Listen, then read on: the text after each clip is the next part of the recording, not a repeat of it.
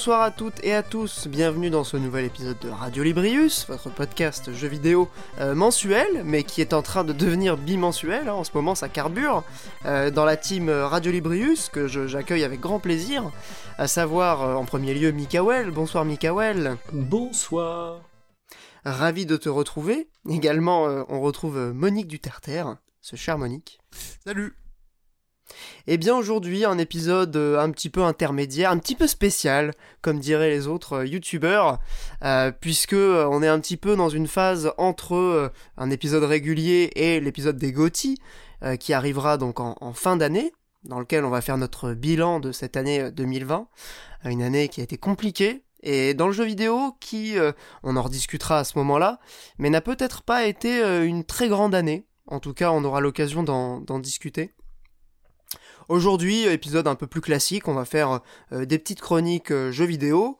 Euh, je vais vous parler un petit peu évidemment de la PS5 que nous avons reçue avec ma compagne. Donc on a pu jouer à quelques, quelques jeux, notamment Astro's Playroom, qui est l'exclusivité de lancement préinstallée sur la console, qui est censée tirer profit du coup des, des nouvelles manettes PS5, et également Demon Souls, que j'ai terminé et qui est un super bon jeu, et je vais vous en parler un petit peu.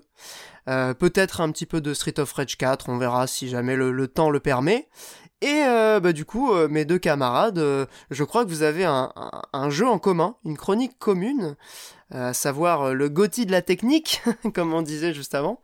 Hyrule Warriors, l'ère du fléau, si c'est c'est bien ça le titre? Tout à fait. Je crois, ouais. Eh bien, très bien. Hmm. Mais d'ailleurs, euh, si vous voulez commencer avec euh, Hyrule Warriors, euh, l'ère du fléau, moi ça me, ça me convient. Hein. Mais ouais. Mais en vrai, je pense que ça va aller assez, parce que je pense vraiment qu'on a à peu près le même avis sur le truc. Hein. Ouais, eh moi bah, je, vais faire une petite Mikael, vas-y. Ou Monique, hein. Bah Monique, il commence parce qu'il est, il est ah plus connaisseur du genre que moi, donc je pense que ce sera plus intéressant. Laissons Monique faire une introduction voilà, J'apporterai mon avis néophyte du mousseau ensuite. alors, les mousseaux, qu'est-ce que c'est Par où commencer? La base. Ah bah alors, en vrai, c'est un cas très intéressant, les mousseaux, de quel genre de jeu c'est. Parce que souvent, c'est comparé à des, euh, à des euh, beat'em up. Donc, euh, ouais, c'est compliqué. Hein. Souvent, c'est présenté comme genre l'évolution des, des, Street of Rage ou des Final Fight des, années, qui étaient en 2D. Et là, c'est une sorte de transcription 3D. c'est une, une, vision de le voir. sauf erreur de ma part, ça a plutôt été pensé comme des jeux de stratégie en euh, des jeux de stratégie temps réel. En temps réel, ouais. C'est exactement ce que je me disais. Non, pour console. Je précise bien, c'est important parce que euh, c'était euh, les, premiers mousseaux, si j'ai pas d'annerie, c'était Koei qui les avait fait et Koei il faisait des, jeux de stratégie historique chiants sur PC japonais que voilà personne connaît. Et c'est Dynasty Warriors le premier. Oui, mais je parle de Koei. Koei, traditionnellement, c'est un éditeur de jeux. Ouais, mais, le, euh, ouais, mais pardon, excuse-moi, j'aurais pas dû te couper. Euh, c'est parce que j'avais un doute. C'est juste ça, et du coup, avec le succès de la PlayStation, il se dit euh, il y a de l'argent là, on va faire un, jeu un peu plus console, un peu plus sympa. Et du coup, c'est comme ça que c'est né les mousseaux. Comment ça se présente? Il y a une carte, il y a des armées, il y a des camps à contrôler.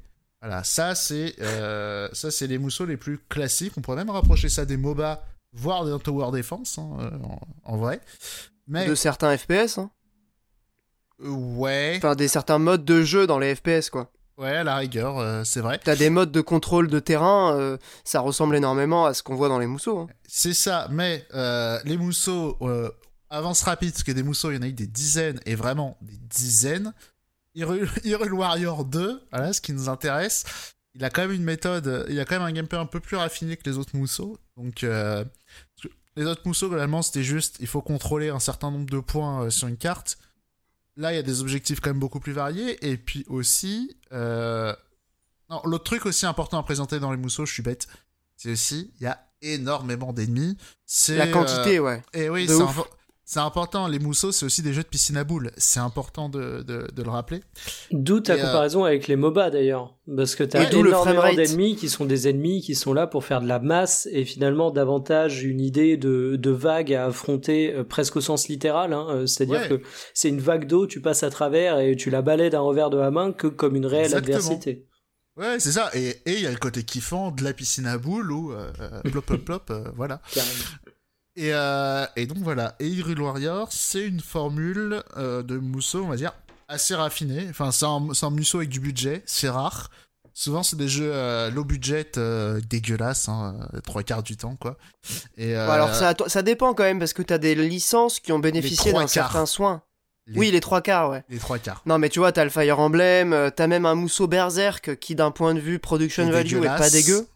Non, non, il est d'un point de vue graphique, je te parle, pas du jeu en lui-même. Non, non, mais pas Berserk si Mousseau, il est dans le. il est quand même pas il est quand même au fond du panier. Hein. Non, t'es ah, méchant. Si, Franchement, je l'ai terminé le jeu.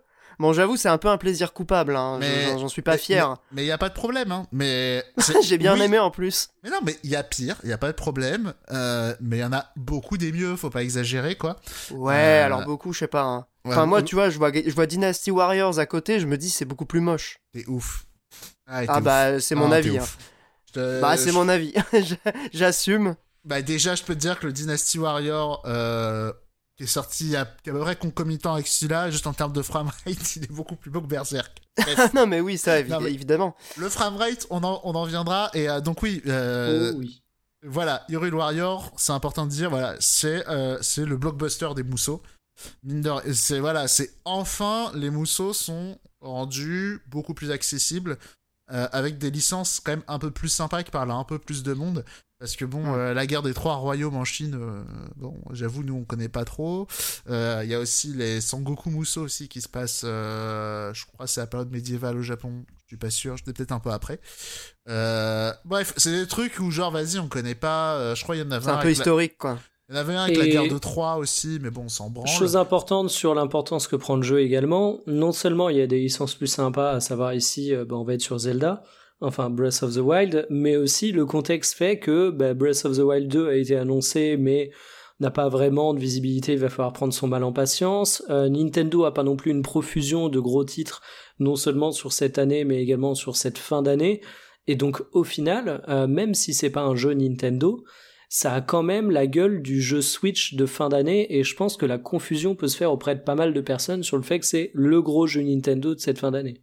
Après, bah après, il y a quand même du budget, quoi. Ça reste un gros jeu pour moi, euh, Hero Warriors ouais, C'est hein. peut-être pas, c'est peut-être pas le même budget qu'un Luigi's Mansion. Néanmoins, euh... ah quoique.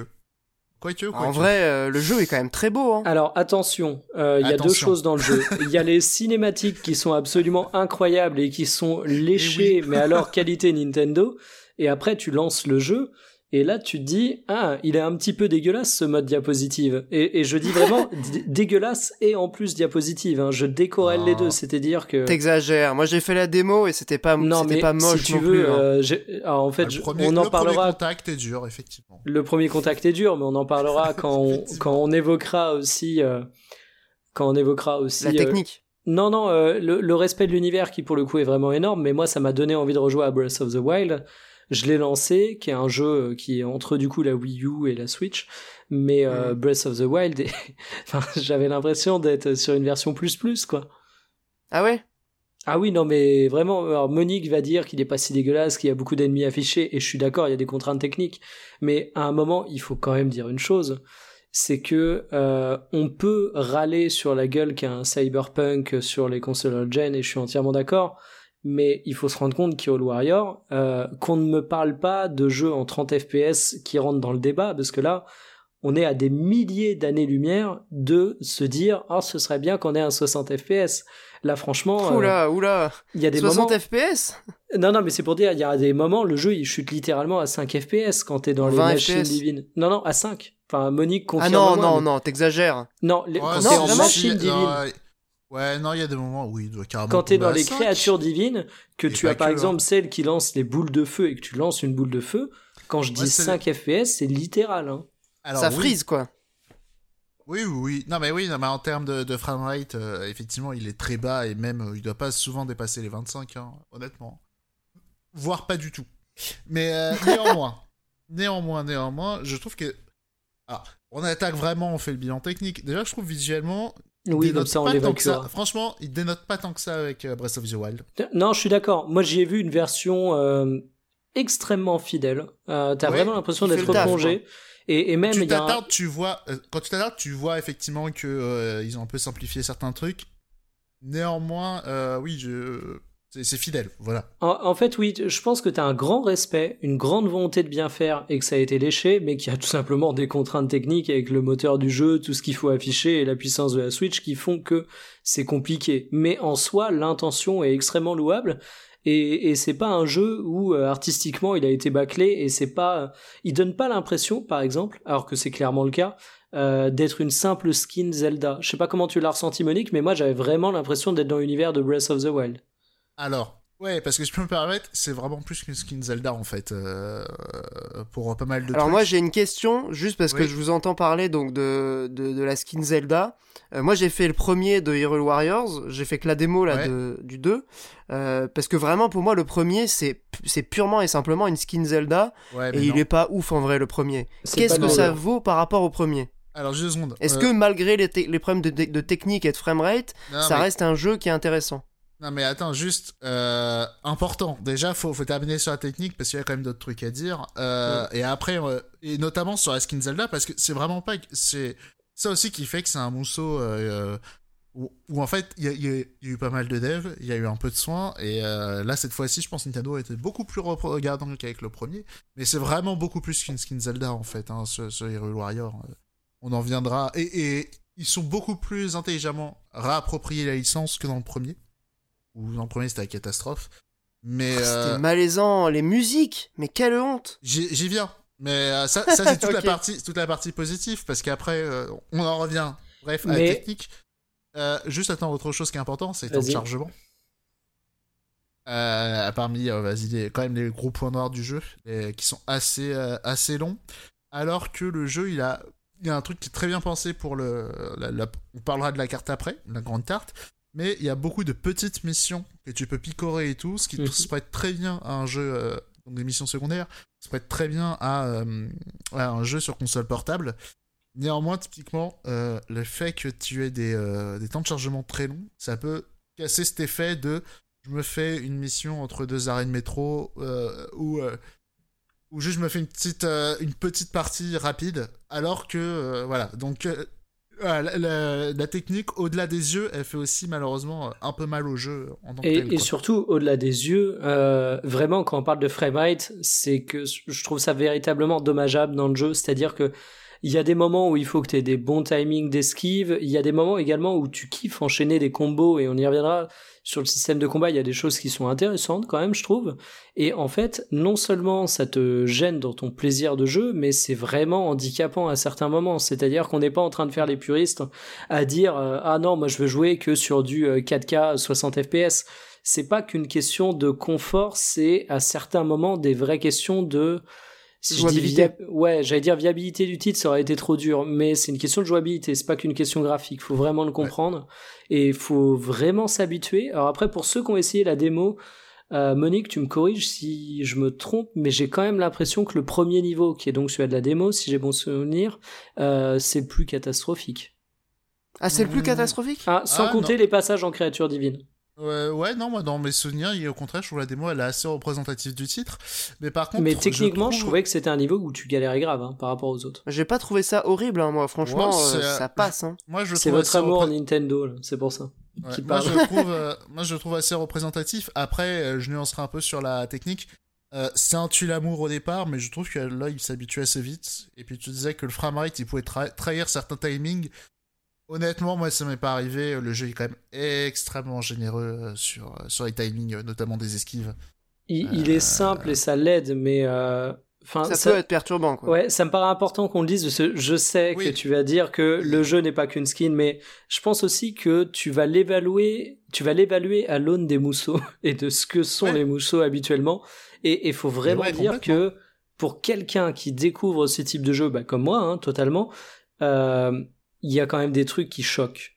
J'ai ah vraiment bien aimé le jeu, on y reviendra quand on parlera de ses qualités, mais, mais techniquement, euh, c'est quand même un, c'est quand même quelque chose qui, qui souffre à de nombreux moments et c'est vraiment pas qu'une question de kéké graphisme en fait. C'est qu'on n'est pas habitué à ce type de. C'est un l'amour, hein, je suis d'accord. Hmm.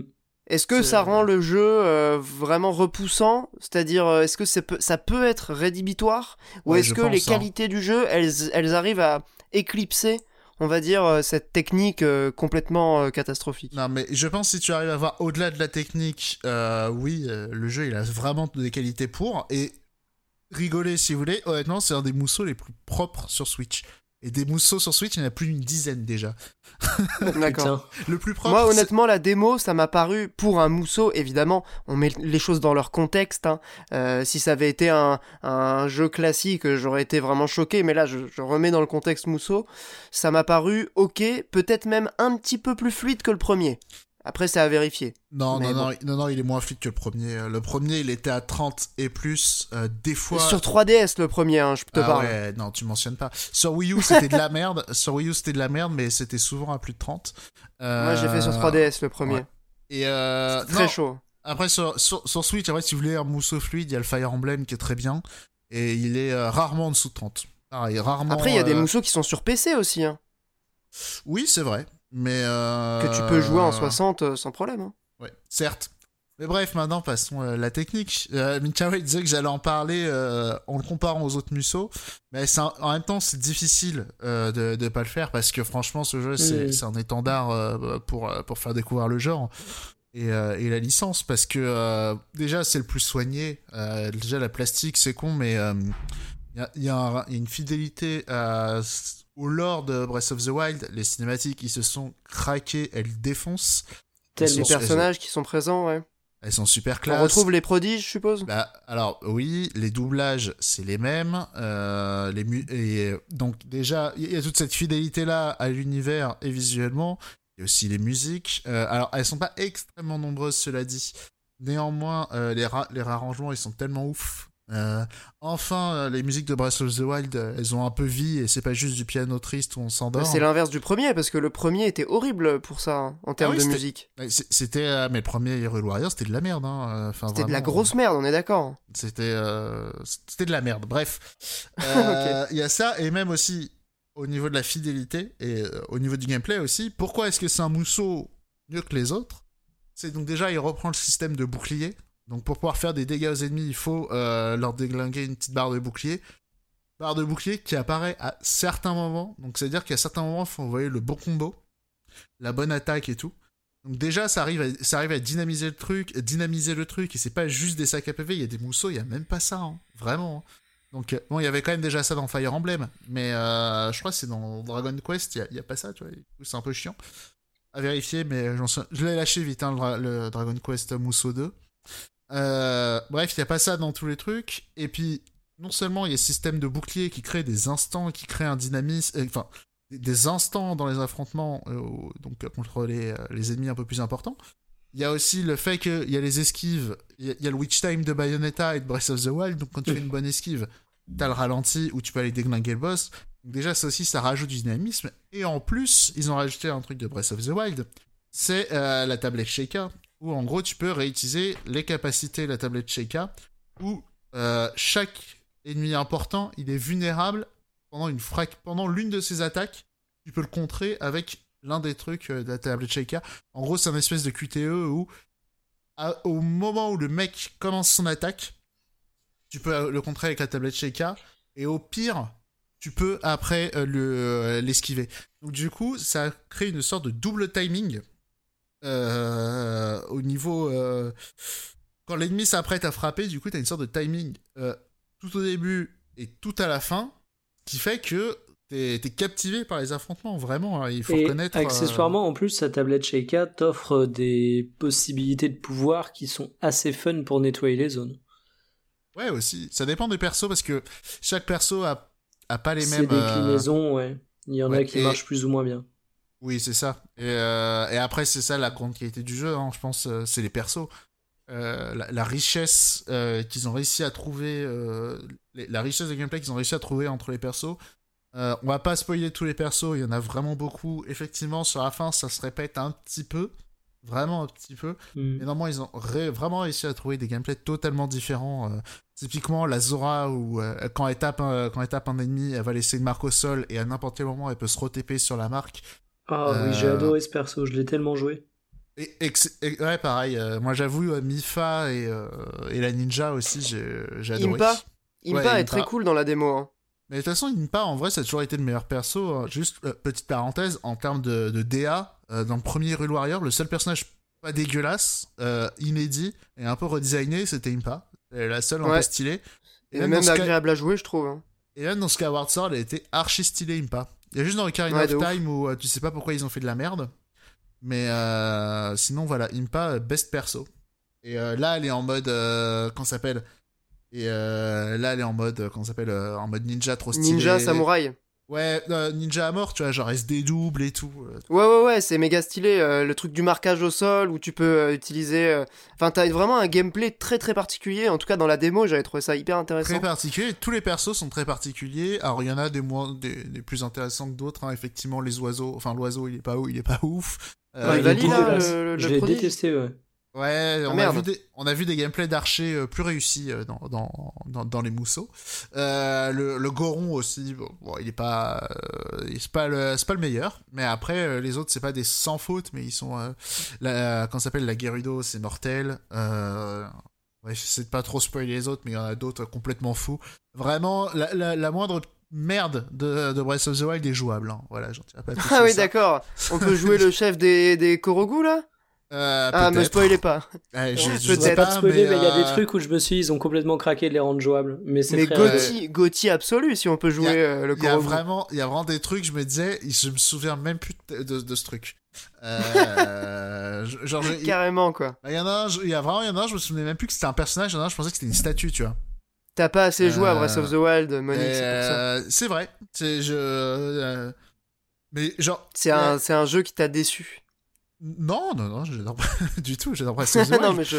C'est juste qu'il euh, y a un passage qui m'était totalement sorti de l'esprit. Euh, voilà.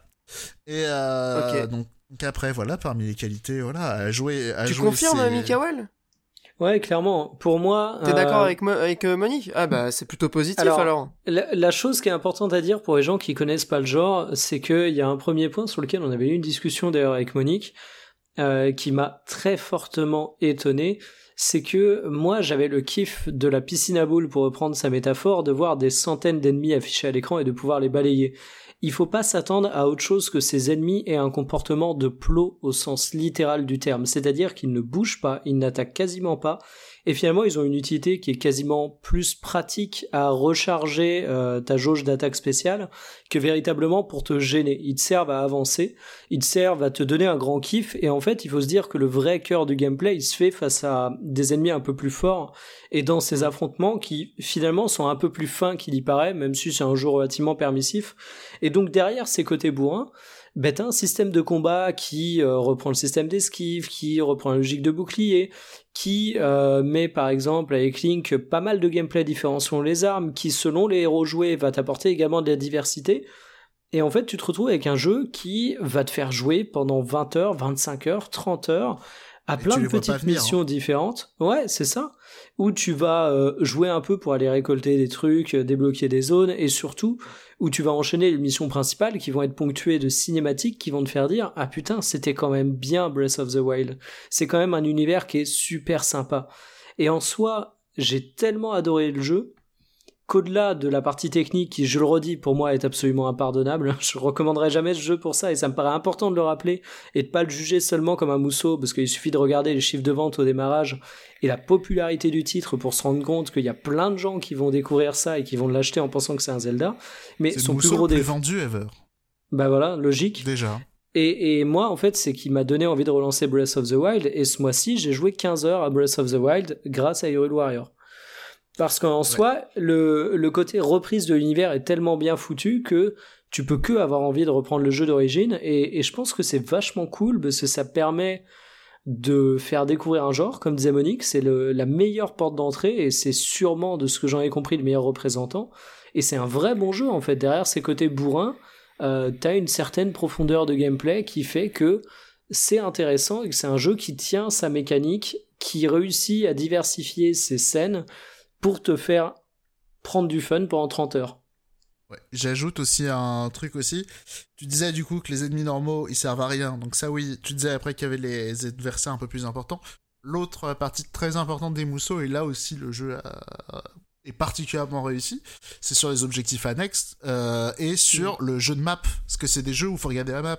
en réalité, je comparais ça à un STR, on peut aussi énormément le comparer à un Splatoon ou, ou, un, ou un MOBA, on y revient. C'est en fait c'est un jeu de lecture de map euh, et du coup, comme tu peux jouer plusieurs persos par mission, tu vas dire à tel perso tu t'occupes de, de tel coin, tel perso tu t'occupes de tel coin.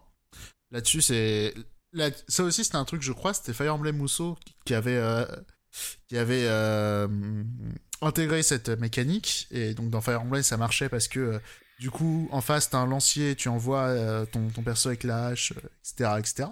Là, même dans ce dans Hyrule Warrior, c'est hyper intéressant parce que les maps, elles sont assez bien pensées quand même.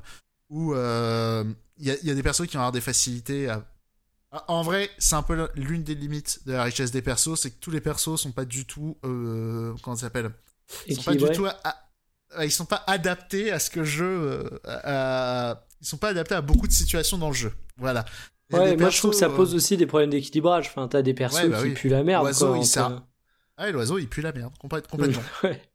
C'est, c'est, il a aucune attaque pour focus euh, des, ennemis qui ont des, qui ont des PV et, euh, et il ratisse pas très efficacement et sa capacité de voler elle sert à rien parce que les ennemis c'est pas eux qui te limitent. Donc bon voilà. Mais voilà après oui il y a quelques ratés hein, sur les persos mais, euh, mais voilà. Après, qu'est-ce que je voulais dire? Ah oui, et après le dernier point fort, et aussi qui rend pas mal hommage à Breath of the Wild, c'est la carte. Où mm. euh, en fait, tout le, le menu mission, c'est la carte de Breath of the Wild.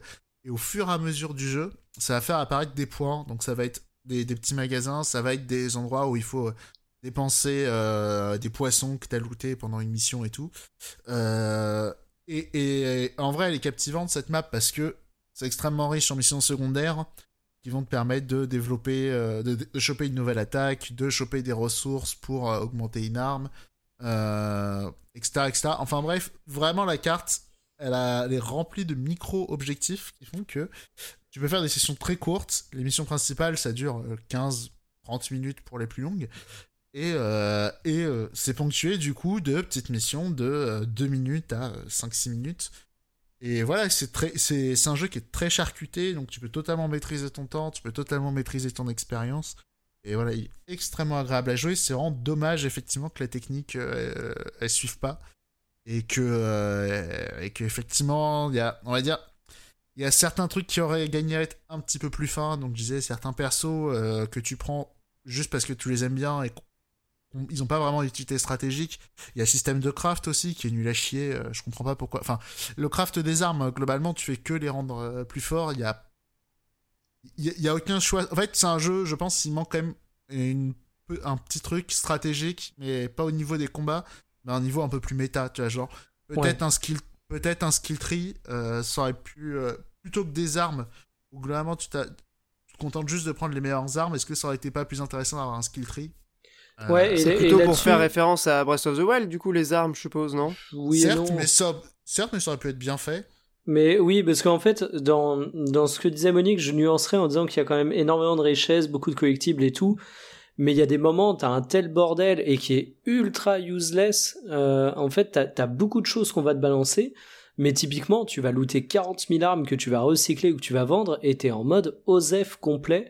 Et ils ont peut-être effectivement loupé l'enjeu méta, euh, et je pense qu'un un skill tree aurait pu effectivement être une très très bonne idée. Ouais, un côté un peu plus stratégique, euh, vraiment. Euh, tu sais, améliorer tes troufions de base dans, dans, dans, les champs de bataille, tu vois, des trucs comme ça, quoi. Ouais, en fait, en fait, il fallait, je pense, juste donner un petit côté un petit peu plus stratégique au jeu. Tu as, tu as rajouté un côté un peu plus stratégique et une technique un peu propre, et ça aurait pu être un 8 sur 10 candidat Gotti, quoi. Bon, là, il reste dans les, il reste dans les. Ça fait plaisir, 7, mais bon. Ouais, c'est ça. Je pense que c'est un, un 7 avec le warning pour les sensibles de la technique. Et le label, juste, moi, ça fait une plaisir. question. Parce que c'est vrai que le jeu m'intéresse pas mal et surtout que maintenant là je suis pendant quelques temps, euh, on va dire à peu près deux semaines euh, en vacances à la campagne, donc j'ai pas j'ai pas accès à, à, au PC et à la PS5, j'ai que la Switch et la DS. Euh, du coup, du coup, du coup, le jeu m'intéresse. Euh, il y a un point que vous avez peu abordé qui perso moi m'importe pas mal, c'est euh, au niveau du scénar et comment ça s'intègre. Alors évidemment, Zelda ça a jamais été une licence à scénario. Mais est-ce que le jeu réussit malgré tout à proposer une quête euh, et euh, des personnages intéressants? Est-ce que le scénario se tient tout au long de l'histoire principale? Et est-ce que ça apporte vraiment quelque chose à Breath of the Wild d'avoir ce préquel qui se déroule du coup un siècle avant? Alors faut pas s'attendre à des miracles. Parce que vous avez parlé des cinématiques qui étaient vraiment très très Ouais, non, c'est des cinématiques. à suivre.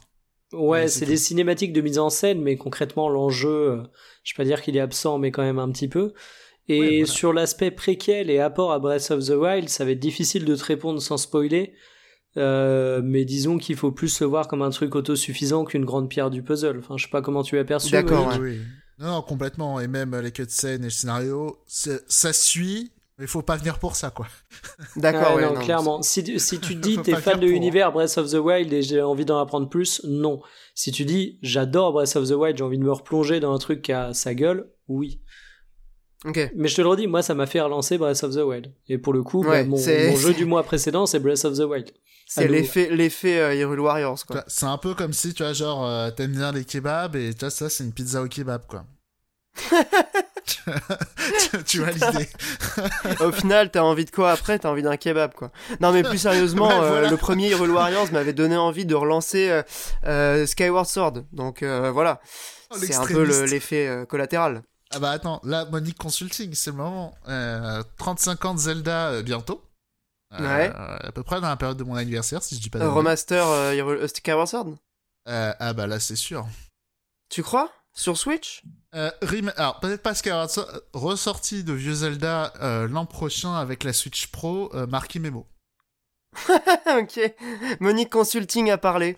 Eh ben on note. Hein. Après, la ressortie de vieux Zelda, tu te mouilles pas trop parce qu'ils font ça sur toute ouais, Non, avec la Switch Pro quand même. Mais c'est la... non, c'est la Switch Pro où ils se mouillent effectivement. Pour, pour l'an prochain, j'explique juste le, le développement. Euh, la, théorie. Parce que souvenez-vous, euh, la Switch euh, Lite, elle a suivi, elle a suivi, on va dire, la vie de la 3DS et de l'annonce de la 2DS. C'est-à-dire, on a inversé Pokémon et, et Animal Crossing dans l'ordre de sortie, certes. Néanmoins, l'année de sortie de Luigi's Mansion, de Pokémon et d'Animal Crossing, tous les jeux de bébé Cadom, on a sorti la 2DS et on a sorti la Switch Lite. Constat Maintenant, on réfléchit à la Switch. Euh, comment ça s'appelle À la, Switch. On Donc, enfin, à la Switch. Euh, à la... Non, à New 3DS plutôt. On réfléchit à New 3DS. Qu'est-ce qu'il y avait à son lancement Il y avait un Monster Hunter. Il y avait un Zelda ressorti. Et il y avait Xenoblade. Alors, ouais, le Xenoblade est sorti avant. Ça marche pas de ouf. Mais ils peuvent encore ressortir le X. Mais bref. Mais euh, non, donc du, en plus, il arrivait un peu après Xenoblade. Mais bref, il y avait Monster Hunter et Zelda pour un anniversaire de Zelda. Ils sortent la console pro pour les Yankees. Euh, là, on a le Monster Hunter pour février ou, mars, je crois. Qui ouais, c'est vrai qu'il y a le Monster Hunter annoncé, ouais. À mon avis, surtout que les Monster Hunter, ça a souvent été la licence euh, pour faire vendre du hardware.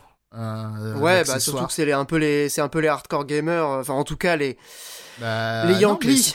bah si, c'est une licence de Yankee. Euh. C'est con, mais euh, quand ça s'appelle Monster Hunter, c'est la licence qui a fait vendre du, euh, du pad pro. qui a fait vendre de la PSP aussi, hein, en son temps. Ouais, au Japon, mais autre chose aussi chez Nintendo. Souvenez-vous de cette tentative. J'avais fait un petit thread des tentatives de, de vente de consoles un peu tristes, mais j'en ai oublié une. Il y avait le pack Monster Hunter Wii U et 3DS. Oh putain. tu vois, genre, j'avais taillé le, pack PS4 et Vita, tu vois. Miskin. Ouais, ouais, ouais, euh, non, mais c'est vrai. Hein. Et, là, c'est vrai que le pack, euh, la 3DS, ça marche bien, il y a plein de jeux, et t'essayes de vendre une Wii U avec. Putain, c'est... n'empêche que c'est quand même incroyable que ce soit la console de salon qui soit la console rebut, tu vois. Non, Habituellement, bon, ils ont refilé euh, la portable, tu vois, mais là, la salon. après, le bundle, tu l'achetais quand même pour la Wii U, faut pas exagérer quoi. Oui, bah évidemment, ça reste l'objet plus cher. Hein. et du coup, il amusant, Et du coup, il y avait du crossplay Monster Hunter 3 euh, sur 3DS. Ultimate, je crois, euh, le 4. Non, et, non, et je crois que la, carotte, je crois que c'était que l'online, il était que sur Wii U. Du coup, je crois que si tu voulais jouer online, il fallait que tu aies une Wii U avec ta 3DS. Ok. Je crois qu'il y avait une carotte dans ce genre-là, euh, où il y avait un move un peu, un move un peu sale, quoi. Mais bon. Ah bah, le petit artisan, parfois, il fait aussi des petits coups bas, hein. Bah, c'est Capcom, hein, parce que je crois aussi qu'il y avait la même chose sur PSP, où euh, fallait une PS3 pour jouer online à l'un des épisodes. Ouais, de toute façon, la PSP, euh, c'était pas encore non plus euh, au niveau de la connexion internet, c'était pas le, c'était pas la folie, quoi. Oh, c'est Capcom et puis après euh, Monster Hunter comme c'est aussi un délire très japonais c'est un peu percé en occident mais mais bon les, les, légendes urbaines des japonais qui se parlent pas et qui jouent dans les fumoirs des McDo à la 3DS c'est vrai que je les ai déjà vus hein. ah, la, la, PSP aussi. Enfin, la, la PS Vita, euh, la PSP euh, sur Monster Hunter. Ouais, mais il n'y a pas eu euh, de Monster Hunter sur PSP. Il y a eu. Bah, si, il y a eu un Monster Hunter sur PSP. Mais ah, sur PSP, non, c'est sur Vita. Moi, sur Vita, non, il n'y en a pas eu. Non, quand j'étais allé au Japon, moi, c'était à l'époque 3DS. Donc, Ouais, la 3DS, c'était pas un peu plus récent. Bien, bien, bien. Bon, bah, Monique Consulting a parlé, marqué ses mots. On, on note. J'espère que les auditeurs s'en souviendront quand Nintendo annoncera ah, du coup la, la Switch Autre tips pour Hyrule Warrior, très important, je pense aussi que j'ai un peu plus apprécié le jeu Kinkawel pour cette raison, parce que j'ai été équipé, moi, à la maison, d'Amiibo. On a parlé de ah, parce que c'est compatible Amiibo Ouais, on a parlé de craft et de... Parfois, pour ah, débloquer des, des, euh, des, missions cachées et tout, il faut, il faut récolter des petites ressources et rejouer certaines missions et tout. Et grâce aux Amiibo, tu peux avoir des petites ressources. Alors ah, là, bah, rappelez-moi, rappelez-moi l'honnêteté du petit artisan, s'il vous plaît. Ça fait plaisir, mais c'est trop beau les amiibo, Mikael. Le, l'ami des gamers. Mais bien sûr, l'ami des gamers, c'est des figurines à 15 balles qui sont super jolies. bon, les premières, elles étaient dégueulasses. Et pour citer Monique, depuis quelques temps, des figurines à 15 balles en, non, comment tu disais, en de dauphin, c'est ça J'en souviens plus de si Ah, t'avais sorti un truc, genre, euh, je sais plus, on parlait du poids écologique de ces trucs. Tu fais, non, mais ça, c'est. Hot take claqué, avec du sang de dauphin. C'est exactement ça qu'il avait dit. C'est vrai qu'en plus, ça parlait d'Amiibo Chum, mais c'est vrai que l'un des seuls Amiibo là qui est dans mon regard, c'est un, Pit euh, de Karus, mais genre première édition. Et euh, vraiment, il a des yeux, c'est n'importe quoi, tu vois. non, les premiers, les premiers Amiibo, tu mentionnes pas, hein, ils sont horribles. Alors, il y en a. Euh, Fox, il est acceptable. Par contre, Pete et Lucina, c'est compliqué. Hein. Ah ouais, non, les premiers Fire Emblem, ils sont, ils sont chauds. Mais par contre, tu vois, genre, je trouve que sur les ah, Amiibo, ils en sortent vraiment pas énormément. Enfin, il y en a beaucoup qui sont sortis avec Smash. Mais depuis quelques temps, il y en a pas tout le temps, tu vois, ils en sortent au compte-goutte. Et là, tu vois, du coup, moi, je me suis pris le Joker euh, récemment et il est super beau, il est vraiment très bien fini. Euh. bon, ça reste un truc de Yankee et j'en suis pas non plus hyper fier. Je l'ai vu à Auchan, il était stylé. Moi, c'est. Il est plutôt euh, stylé, non, mais faut, faut reconnaître que pour 15 balles, c'est quand même plutôt stylé. Donc c'est vrai que si c'est compatible Hyrule Warriors, moi ça me fait un petit argument. Hein. c'est qui t'enlève des goûts du jeu pour te faire raquer à du amiibo quoi. Il y a un moment Non non non, c'est pas comme Breath of the Wild, ça coupe pas des trucs du jeu, c'est juste ça te permet du bonus. Ouais, ça te permet de farmer plus vite. Tu vas plus vite pour récupérer les ressources, quoi. enfin, c'est quand même une, incitation à aller acheter un truc en plus de ton jeu, quoi. Enfin... Ouais, mais ça vaut rien, les amiibo. Il euh, y a ceux à 15 balles, mais il y a des promos. Là, j'ai vu chez ces discounts, il y a des carapuces à 7 euros. Non, mais euh, il y a un moment, vous me faites rire. C'est Sony ou Microsoft qui fait ça, mais vous leur tombez dessus d'une violence. Encore une fois, vendre de, de l'accessoire qui t'offre de l'avantage dans un jeu je, je, enfin, je, non, c'est une politique tarifaire de, de, de méchants, des eaux, je, je, parle très simplement, mais... Non, mais il faut juste nuancer l'avantage, quand même. Oui, non, mais je suis d'accord, je suis pas, je suis pas en train de dire qu'ils te vendent des niveaux entiers du jeu à travers leur amiibo, mais... Euh, euh, ils ont fait ça sur Splatoon le premier, mais bon. En fait, il faut ah, aussi se dire que c'est la politique des DLC, c'est un truc qui est dans tous les studios de jeux vidéo depuis 15 euh, ans. Ouais, mais ça empêche pas Nintendo de faire des DLC pour autant. Oui, je sais bien, mais par exemple, tu vois, les amiibo, moi j'en ai quand même pas mal, je les ai jamais utilisés quasiment en jeu. C'est uniquement parce que je trouve ça joli. ouais, mais toi t'es vraiment le gros Yankee, quoi, du coup. Bah ouais, mais j'assume maintenant, euh, c'est bon, j'ai fait mon coming out. Mais, non, mais même pour Breath of the Wild, c'était trop pratique, les amiibo. Euh, alors, les Zelda, ça débloquait des features dans le jeu, mais les autres, ça te filait euh, genre des fruits, tu vois, genre pour, pour la cuisine. Des épées, alors... Ouais, c'est ça, au lieu de te faire chier à aller ramasser les fruits, tu fous tes amiibo, et puis voilà, quoi. Ouais, l'amiibo euh, Twilight Princess, t'avais un loup qui était avec toi dans Breath of the Wild, enfin t'avais des petits trucs comme ça. Bah, c'est rigolo, mais ça fait pas non plus, c'est pas un game changer. C'était à la limite, euh, c'est l'équivalent d'un DLC à 5 euros dans Oblivion à la belle époque, quoi. Exactement, voilà. on, est, bien d'accord. Les DLC d'Oblivion, c'était un truc magique. C'est pour ça que, d'ailleurs, le cours de l'amiibo s'était envolé à la sortie de Breath of the Wild, parce que tu pouvais choper Epona avec un seul, avec un amiibo bien précis. Ouais. Bah, l'amiibo, il, est sur le cheval, là. Je crois que c'était celui-là ou alors le premier Link de Smash Bros. Euh, l'un des deux. Et, euh, et, ouais, voilà, il était monté en flèche. Euh. Mais cela dit, encore aujourd'hui, là, les Amiibo, il y en a encore pas mal qui ont une petite cote. Hein. Oui, il y a quelques exemples, enfin il y a quelques éditions qui sont un peu rares, mais globalement, bon, tu peux retrouver, euh, à part les très vieilles éditions qui sont un peu, voilà, un peu cotées, euh, ah, tu peux retrouver beaucoup de persos. Ou les hein. trucs dont tout le monde en a un peu rien à foutre, tu vois, mais genre, euh, d'ailleurs, Amazon, ce bâtard, il m'a jamais livré ma Corinne Player 2.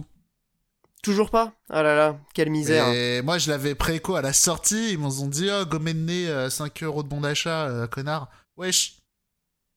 Rendez, Rendez-moi Corinne. Est-ce qu'on pourrait enchaîner Parce que là, ça fait, ça fait trop longtemps qu'on a un débat Amiibo, s'il vous plaît. J'avoue.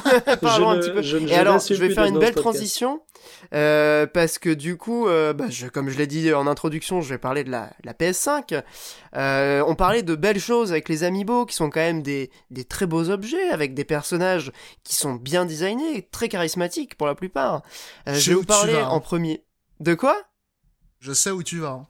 Ouais, bah évidemment.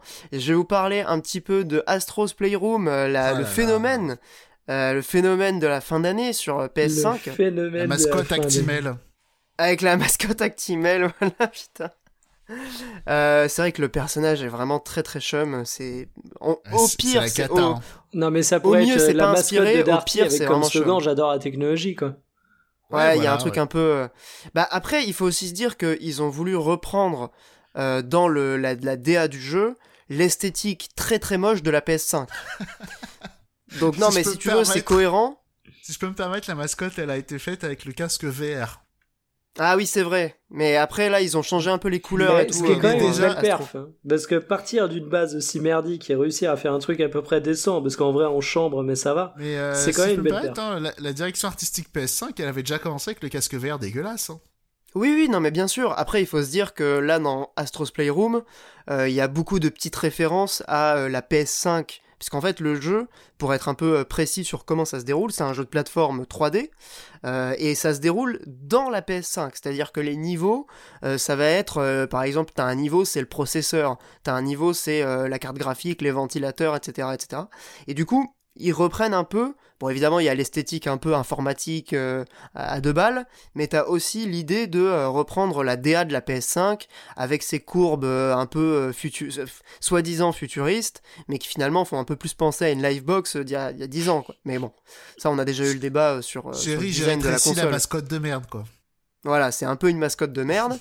Euh, mais parlons un petit peu du jeu, parce que quand même ce jeu, euh, pour les gens qui ont, qui ont eu l'occasion de, de l'essayer, j'ai l'impression qu'il fait quand même beaucoup parler de lui. Alors il faut savoir que c'est un jeu préinstallé dans la console, donc si vous achetez une PS5 un jour, il sera normalement dessus. Ce qui est plutôt cool, on peut dire que c'est un move assez sympa de la part de Sony, puisqu'on rappelle quand même que le petit artisan avait vendu son One to Switch à 2 balles euh, à 60 euros justement, donc non pas à 2 balles mais à 60 balles. Euh, alors que bon, là, la, la, démonstration des features de la console est inclus avec la console.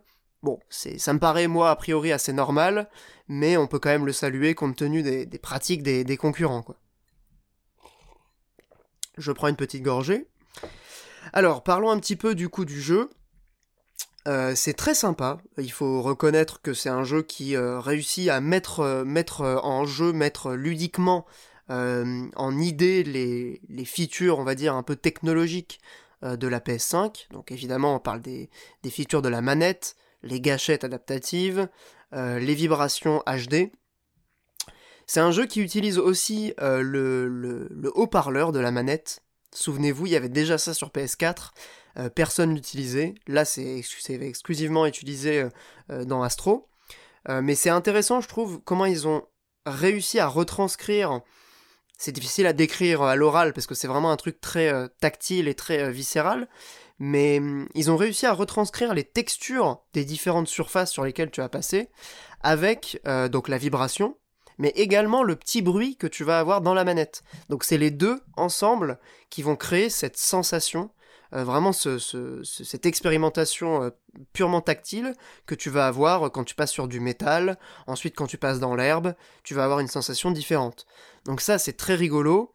Mais honnêtement, j'ai du mal à voir autre chose qu'un gimmick. C'est-à-dire que c'est vraiment très agréable. Euh, quand on découvre ça, on est vraiment comme un gosse. Enfin, si vous voulez, moi j'ai joué euh, vraiment quelques heures. Le jeu se, termine en 3-4 heures. Et c'est vrai qu'il y a ce côté un peu émerveillement que tu retrouves, notamment grâce à ces idées mise en jeu. Donc tu vas avoir par exemple une fusée que tu vas contrôler avec les gâchettes adaptatives. Tu vas avoir un mini-jeu où il est question de, de, de, de se s'accrocher à un mur euh, comme si tu grimpais une falaise en fait. Et du coup, chaque gâchette représente une main, et tu vas te balancer euh, de corniche en corniche pour euh, grimper en haut de la falaise. Donc c'est que des petites idées comme ça, qui sont très malines et très, intéressantes en soi. Mais en fait, j'ai du mal à voir autre chose que une démo technique. C'est-à-dire que je vois des gens qui te disent oui, meilleur jeu plateforme 3D depuis 15 ans, Mario à la poubelle. Faut quand même pas exagérer les amis, on est sur une démo technique sympa, euh, c'est un jeu qui présente quasiment aucun challenge. Honnêtement, euh, mettre devant un Mario un jeu qui présente aucun challenge quand t'es un platformer 3D, moi ça me pose quand même des problèmes.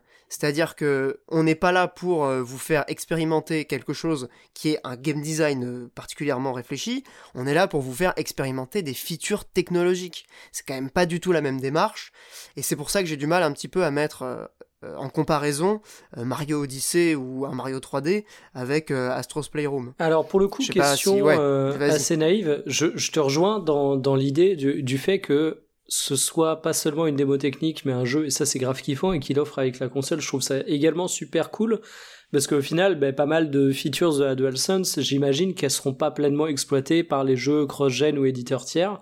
Donc c'est un bon point. Et, justement, sur la question de la qualité du jeu, est-ce que c'est un jeu que tu pourrais recommander à l'achat même s'il était payant? Est-ce que c'est un titre qui aurait pu t'intéresser par rapport à ça ou est-ce qu'il est vraiment apprécié parce que tu as le côté, euh, ça a le bon goût du gratuit? Oh, c'est compliqué comme question. Euh. Honnêtement, je, je pense que le jeu, il pourrait être pricé à 10 euros, euh, ça serait honnête. Ouais, genre ça resterait une expérience sympa. Ouais, mais c'est vraiment, enfin, il faut le voir comme une expérience. Euh, même, si tu veux, même un, enfant qui découvre, euh, qui découvre la console, euh, il peut très bien finir le jeu sans problème. C'est pas un jeu qui va te qui va te présenter des idées de level design ou de game design qui vont te, te challenger et te pousser à être un petit peu concentré quand tu joues. C'est vraiment un truc purement détente, c'est limite un jeu popcorn, euh, que tu fais vraiment les les c'est en pilote automatique tu vois alors t'as ce côté un peu euh, comment je dirais le futuroscope parce que tu vois t'as ces techniques la, la, vibration hyper précise tu vas avoir la gâchette qui va être un petit peu plus résistante au moment où tu vas tirer ta flèche en, en bandant ton arc donc ça c'est des trucs très kiffants mais t'as un peu ce côté train fantôme mmh. où t'es sur des rails et finalement les quelques petits trucs cachés que tu trouves dans les niveaux, ils sont pas bien difficiles à trouver et ils sont pas non plus euh, difficiles à, atteindre. Donc c'est vrai que c'est pas un jeu que euh, je recommanderais pour euh, sa qualité de platformer 3D. Maintenant, c'est vrai que si tu as une PS5 que tu as envie de découvrir un petit peu les, les, nouveautés apportées par cette manette, cette fameuse manette sur laquelle Sony a quand même beaucoup communiqué, euh, ça pourrait, ça pourrait être un jeu vendu à 10-15 euros, euh, ça serait honnête. Mais je trouve que le fait de le mettre avec la console, bah ça te permet, si tu veux, de découvrir ton truc et d'être satisfait de, euh, de ton achat en tant que nouvelle console. Parce que c'est vrai que la manette en soi, c'est la seule nouveauté. La PS5, elle se vend pas avec une promesse de révolution technologique. Elle se vend pas non plus avec voilà un passage à la HD euh, comme avait pu l'être la PS3 où c'est pas une révolution dans le cycle de vie des générations de consoles euh, c'est une génération qui est pas non plus euh, hyper enthousiasmante. Donc cette idée excusez-moi Pierre c'est bien mignon votre histoire Je vous écoute. de manette. C'est bien marrant votre histoire de manette mais est-ce que c'est pas la manette universelle par excellence? Comment ça, universel? Ah, je faisais une passe. Est-ce que tu suis pas les MP qui sont échangés euh, Ah merde, non, j'étais, j'étais concentré. Il y a Numérama qui a fait un tweet sponsor sur euh, la nouvelle manette Xbox et, euh, et donc c'est un tweet sponsor payé par Xbox mais qui est relayé par Numérama et c'est un article de leur site et ça a été relayé par Ina Gelbert. Je sais pas du tout comment on prononce le nom de cette femme. Désolé, celle qui est responsable de Xbox France et qui ouais qui relaye le tweet full premier degré mais qui à la fin met instant pub. Et c'est très rigolo parce que du coup ils servent d'un média pour faire des tweets sponsors et après ils relaient eux-mêmes en l'assumant. C'est un peu bizarre non? Est-ce qu'elle a vu que c'était sponsor? Mais si non mais elle met elle-même instant pub entre parenthèses. Ouais ouais ouais, je vois le tweet là. Elle casse un petit peu le quatrième mur euh, de de la publicité digitale. C'est un grand mouvement. Euh, du coup, ça, ça me, ça m'interroge parce que est-ce que c'est vraiment une question Parce que si tu veux, moi, je, je suis pas du tout partisan euh, de euh, la manette universelle. Il y a une bonne façon de faire des manettes. c'était juste une blague par rapport à ça. Hein. Non, ah en, vrai, moi, j'ai une vraie question sur la manette pour le coup. Ouais, je t'écoute. Au-delà de toutes les petites features sympas qui sont apportées par la manette et où on sait pas encore quelle place ça va prendre, faut pas oublier ce que certains disaient sur les vibrations à l'époque où ça où c'est apparu. Enfin, moi je sais que je suis né en 94, donc j'ai plus ou moins toujours connu les vibrations. Ça m'a paru être un truc normal, mais je suis retombé sur des articles d'époque où certains disaient que c'était un gadget. Or maintenant, tu imagines plus ça comme un gadget. Donc au-delà de ces petites features sympas dont on connaît pas forcément le destin, est-ce que sur la prise en main en elle-même de la manette, c'est une bonne manette? Parce que par exemple, la manette de la PS4, je la juge meilleure que la manette de la PS3, mais je préfère largement une manette Xbox, quoi. Alors c'est une question, euh, bon je pense qu'il y a une part de subjectivité, mais je pense qu'il y a aussi euh, des éléments euh, très très objectifs d'ergonomie. je pense que c'est une bien meilleure manette que la manette PS4. Je pense que d'ailleurs il y a beaucoup de gens qui l'ont qui l'ont souligné. Hein. Tu regardes à peu près les, les tests, il y, y, a un consensus sur le fait que c'est une bonne manette, que je prends plaisir à utiliser et que je pourrais utiliser si c'était pas uniquement une manette PS5. Je pourrais très bien la brancher sur PC. Elle marche sur euh, PC, non? Elle marche sur PC, ouais, ouais, ouais complètement.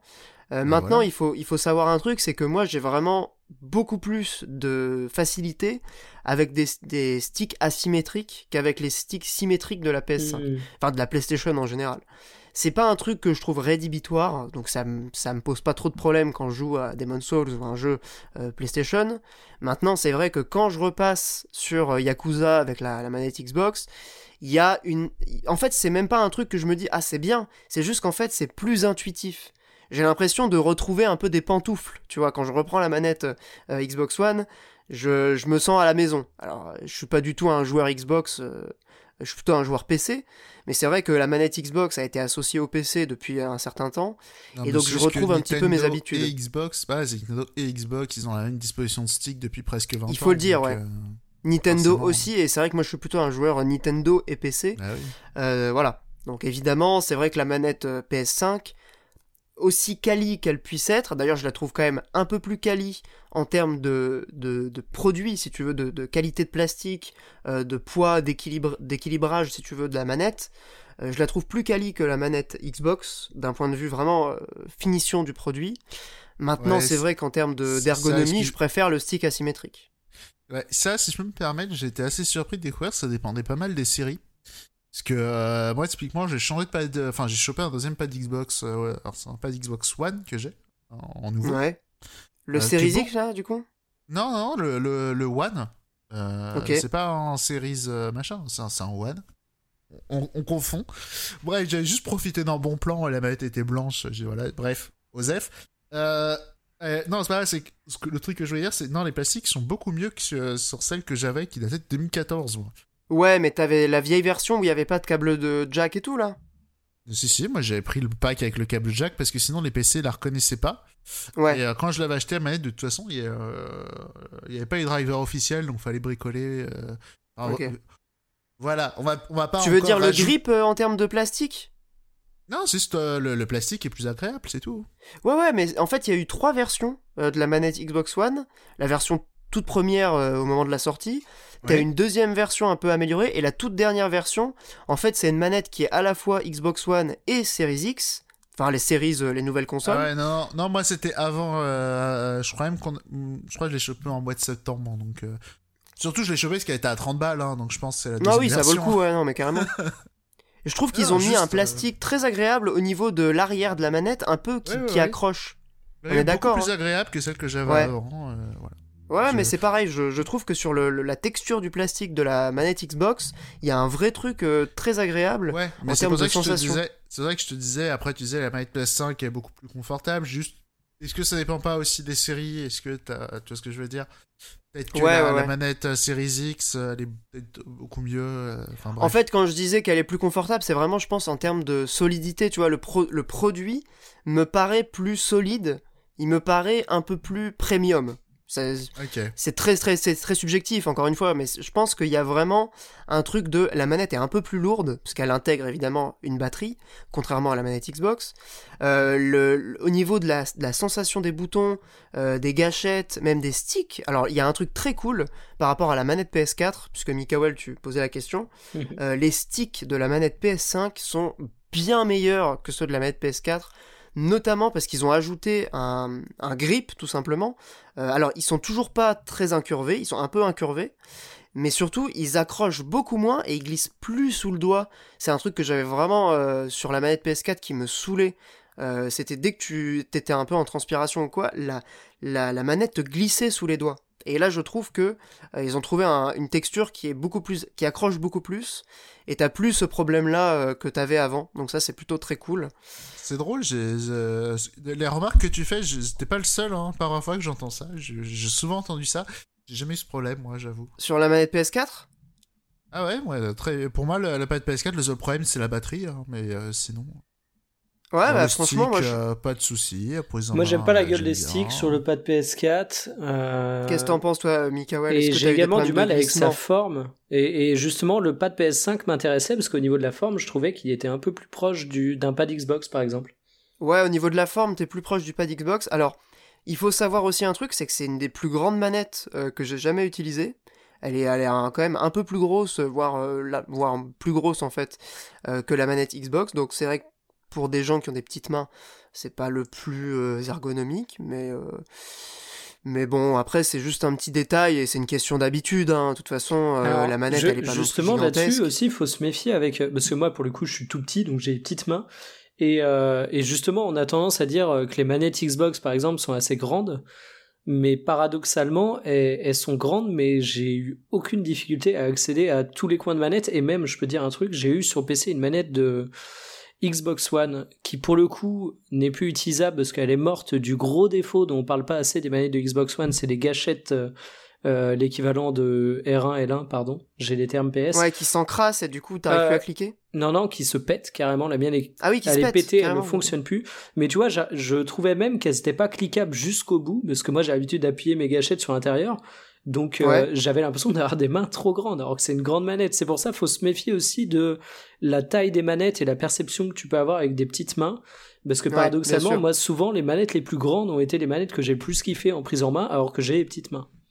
Eh ben, je pense que tu vas vraiment kiffer les manettes PS5, sachant que je suis assez petit aussi et euh, j'ai des euh, j'ai des petites mains, donc c'est vrai que je pense à ce niveau-là, on doit se, se ressembler et je pense que tu vas aimer la manette PS5. Euh, maintenant, je pense que la, question pour conclure sur Astro et la question des, des features, c'est c'est un peu juste. Enfin, je, je, trouve que tu as vraiment résumé le truc en disant les vibrations. Euh, quand, ça, quand ça a émergé, euh, les gens trouvaient ça complètement gadget, et aujourd'hui c'est devenu indispensable. Et eh ben je pense que sur les, les features de vibration HD, ou en tout cas de, euh, je sais pas comment ils appellent ça chez Sony, mais la vibration localisée dans la manette, c'est vraiment un truc qui peut, être, qui peut être game, game changer à long terme, quoi. Hmm. Enfin, je trouve que ça va devenir. Je pense que ça peut devenir indispensable euh, compte tenu de, vraiment quand je suis repassé sur euh, une manette Xbox One classique après avoir utilisé la manette PS5 sur Astro, euh, tu sens quand même, tu te dis mais c'est quoi ces vibrations toutes pourries Mais en fait la question aussi que j'ai c'est comment ça va être bien utilisé ou mal utilisé par les titres multi-support? Ça, c'est la question. Alors, mm. je, peux, je peux donner un exemple en dehors de Astro, c'est Demon's Souls. Alors, Demon's Souls, c'est un c'est un petit peu particulier parce qu'il n'est pas du tout dans la même logique qu'Astro euh, qui essaye de reproduire une sensation euh, euh, singulière pour chaque texture que tu vas avoir dans le jeu. Demon Souls est beaucoup moins, il fait beaucoup moins d'efforts, on va dire, sur la, l'utilisation de la manette, mais il y a quand même quelques trucs qui sont, on va dire, que tu pourrais pas avoir sur une manette classique. Euh, notamment euh, des bruitages que tu vas avoir avec certains sorts, euh, les bruitages que vont faire certains ennemis, et les vibrations qui sont associées à ces bruitages. Par exemple, quand t'as le dragon qui crache si ses je peux flammes... Me permettre, ouais, pouce, si je peux dire quand même, les bruitages, ça fait longtemps qu'on a sur les manettes. Hein. Non, mais si tu veux, le, le, le, bruitage qui sort de la manette, qui est différent du bruitage que tu as dans la télé, et qui va être associé à une sensation de vibration particulière qui est lié à ce bruitage. Connaissez-vous la Wii? Mais oui, évidemment, non mais on est d'accord. Mais même au-delà de la Wii, la PS4 a pas de haut-parleur? Si. La PS4 a des haut-parleurs, ouais. Ouais, ouais, on est d'accord. Si, hein. euh, la Wii U aussi, euh, il y a. Mais c'est que c'est rarement utilisé. ça fait longtemps, quoi. Ouais, c'est rarement utilisé. Et pour le coup, les haut-parleurs sont souvent particulièrement honteux aussi. Alors, désolé d'interrompre. Alors, les, alors les haut-parleurs PS5 sont de bien meilleure qualité aussi, il faut le dire. Ouais. Bien meilleurs que sur PS4. Excusez-moi, là, vous parlez mal de l'utilisation des haut-parleurs. Il faut quand même rappeler l'une des merveilles, euh, quand même, qu'a fait la Wii U. Aujourd'hui, j'ai posté l'un des thèmes de Noël de, de l'eShop. Ouais. Et euh, les thèmes de l'eShop, euh, la musique que tu avais sur la télé et, et euh, les instruments que tu avais sur le gamepad, c'était pas les mêmes. Typiquement pour les chants de Noël, les petites clochettes, les petits glockenspiel, là, les, les, conneries comme ça, c'était sur le gamepad et sur la télé, tu avais les, les cordes et tout. Voilà. Ah mais ça c'est le petit artisan qui nous a eh régalé. Et on le parle génie beaucoup de l'utilisation du gamepad et tout, et, dans le capitalisme, c'est voilà, c'est l'eShop qui, c'est l'eShop et l'esprit de Noël qui, qui l'utilise le mieux. C'est vrai que c'est, ils avaient mis le paquet sur les musiques de l'eShop, c'est un peu triste euh, sur Switch malheureusement, euh, ah, même si le, le thème est assez, ouais c'est, il y a eu un gap euh, là-dessus, je suis assez déçu de Nintendo sur ce coup-là, mais bon que veux-tu C'est l'évolution euh, des, pratiques. Sur, sur le, juste pour conclure sur ça, le temps. Ouais, évidemment. Que veux-tu? Ah, la tristesse. juste pour finir sur Demon Souls, ce que je voulais dire en fait, c'est que du coup, tu vas avoir le bruitage qui est peut-être pas le truc le plus important, mais qui quand même, je trouve, fait partie de la sensation, qui va être associé à une vibration très spécifique, qui va être localisée euh, en fonction de l'emplacement de l'ennemi, qui va être localisé en fonction du type d'attaque que tu te prends. Enfin, ça peut être euh, très différent, ça peut être très varié. Et tu vas avoir donc ces deux éléments qui vont euh, se conjuguer, plus les gâchettes adaptatives, qui sont, on va dire, très peu utilisées. T'as que sur les, les arcs que tu vas avoir cette technique-là. mais du coup, je trouve que vraiment ça contribue à cette, cette cette sensation très simple d'une vibration euh, vraiment c'est comme pas de vibration vibration vibration vibration HD euh, il y a à peu près je trouve le même gap euh, qui n'est pas hallucinant mais qui dans les années à venir pourra faire la différence alors sur les jeux multiplateformes ça va être la grande question je, je sais que par exemple qu'Assassin's Creed a implanté implémenté pardon des, des petits trucs sur la manette PS5 notamment euh, la gâchette euh, adaptative, donc au niveau de la résistance pour l'arc, ils ont ajouté un truc. Euh, The Passless, qui est aussi sorti sur PS5, a utilisé également les, les features de la manette, donc tu as les vibrations HD et les gâchettes adaptatives. Donc les, sur certains exemples comme ça, on voit que même des titres multiplateformes font l'effort d'utiliser, alors c'est pas autant utilisé que sur Astro, mais c'est quand même utilisé. Donc j'ai quand même bon espoir que ce soit pas euh, totalement mis aux oubliettes euh, sur la génération. quoi.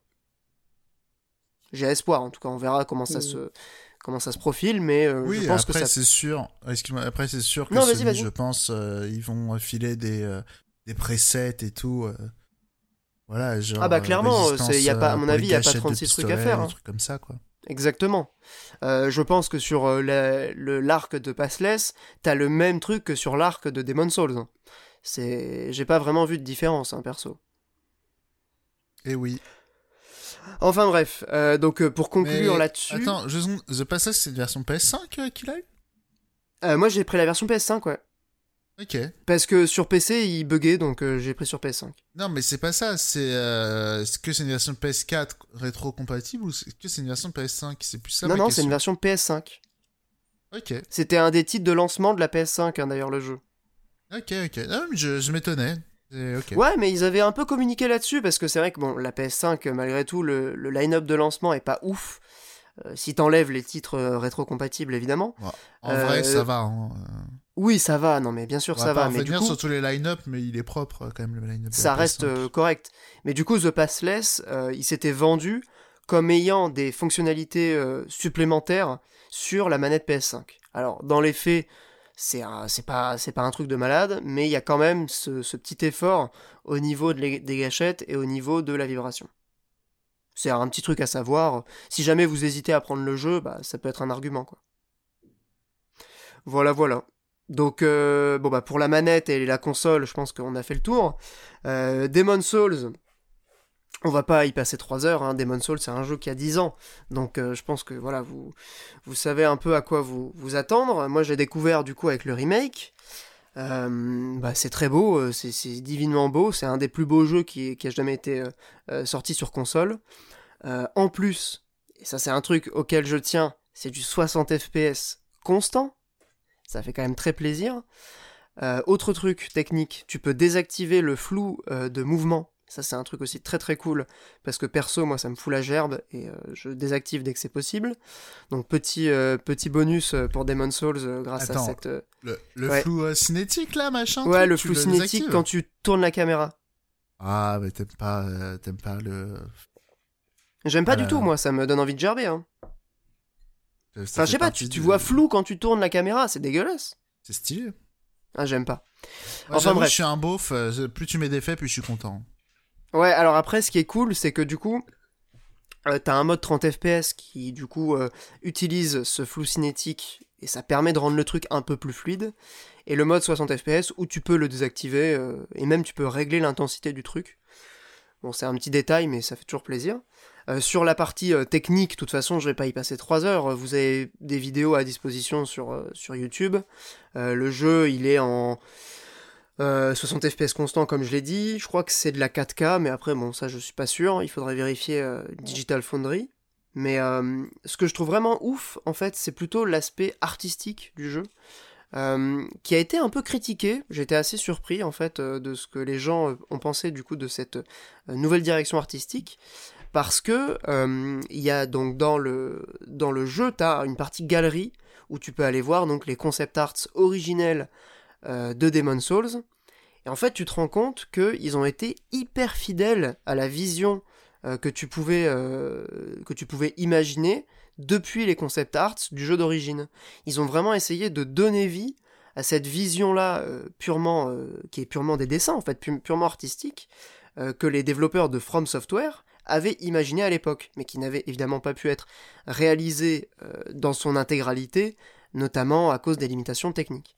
Et là, je trouve qu'ils ont vraiment trouvé le bon équilibre entre... Euh, ils voulaient faire un jeu quand même next-gen qui soit un, jeu vraiment de lancement euh, qui fasse un peu gap de génération, et en même temps, ils ont essayé de rester fidèles à la, DA générale de From Software que tu pouvais retrouver notamment sur les derniers Souls précisément Dark Souls 3. En fait, t'as l'impression que c'est Dark Souls 3, mais qui a été, euh, qui a été revisité par, euh, voilà, par, un, par un restaurateur euh, hyper talentueux. Et du coup, je trouve que t'as vraiment ce bon équilibre entre démo technique pour le lancement d'une console et en même temps hommage à un studio qui a quand même compté beaucoup dans l'histoire du jeu vidéo de ces 10-15 dernières années. Donc de ce point de vue, c'est très très cool. Après, pour le jeu en lui-même, c'est un, c'est vraiment alors tu ressens quand même que c'est un jeu qui est sorti avant Dark Souls parce que c'est un dans sa dans sa conception et dans sa structure, il est beaucoup plus jeu vidéo et beaucoup moins euh, on va dire unitaire que Dark Souls parce que du coup tu vas avoir des archipierres dans lesquelles tu vas pouvoir te téléporter et chaque archipierre est déconnecté des autres. Donc tu n'as pas cette sensation que tu pouvais ressentir dans Dark Souls euh, d'une espèce de tout euh, hyper cohérent où tu peux aller d'un point à l'autre de la map sans temps de chargement. Donc ça c'est vrai que de ce point de vue, en termes de level design, t'as pas cette, ce, génie absolu que tu pouvais avoir dans Dark Souls de connexion entre les zones.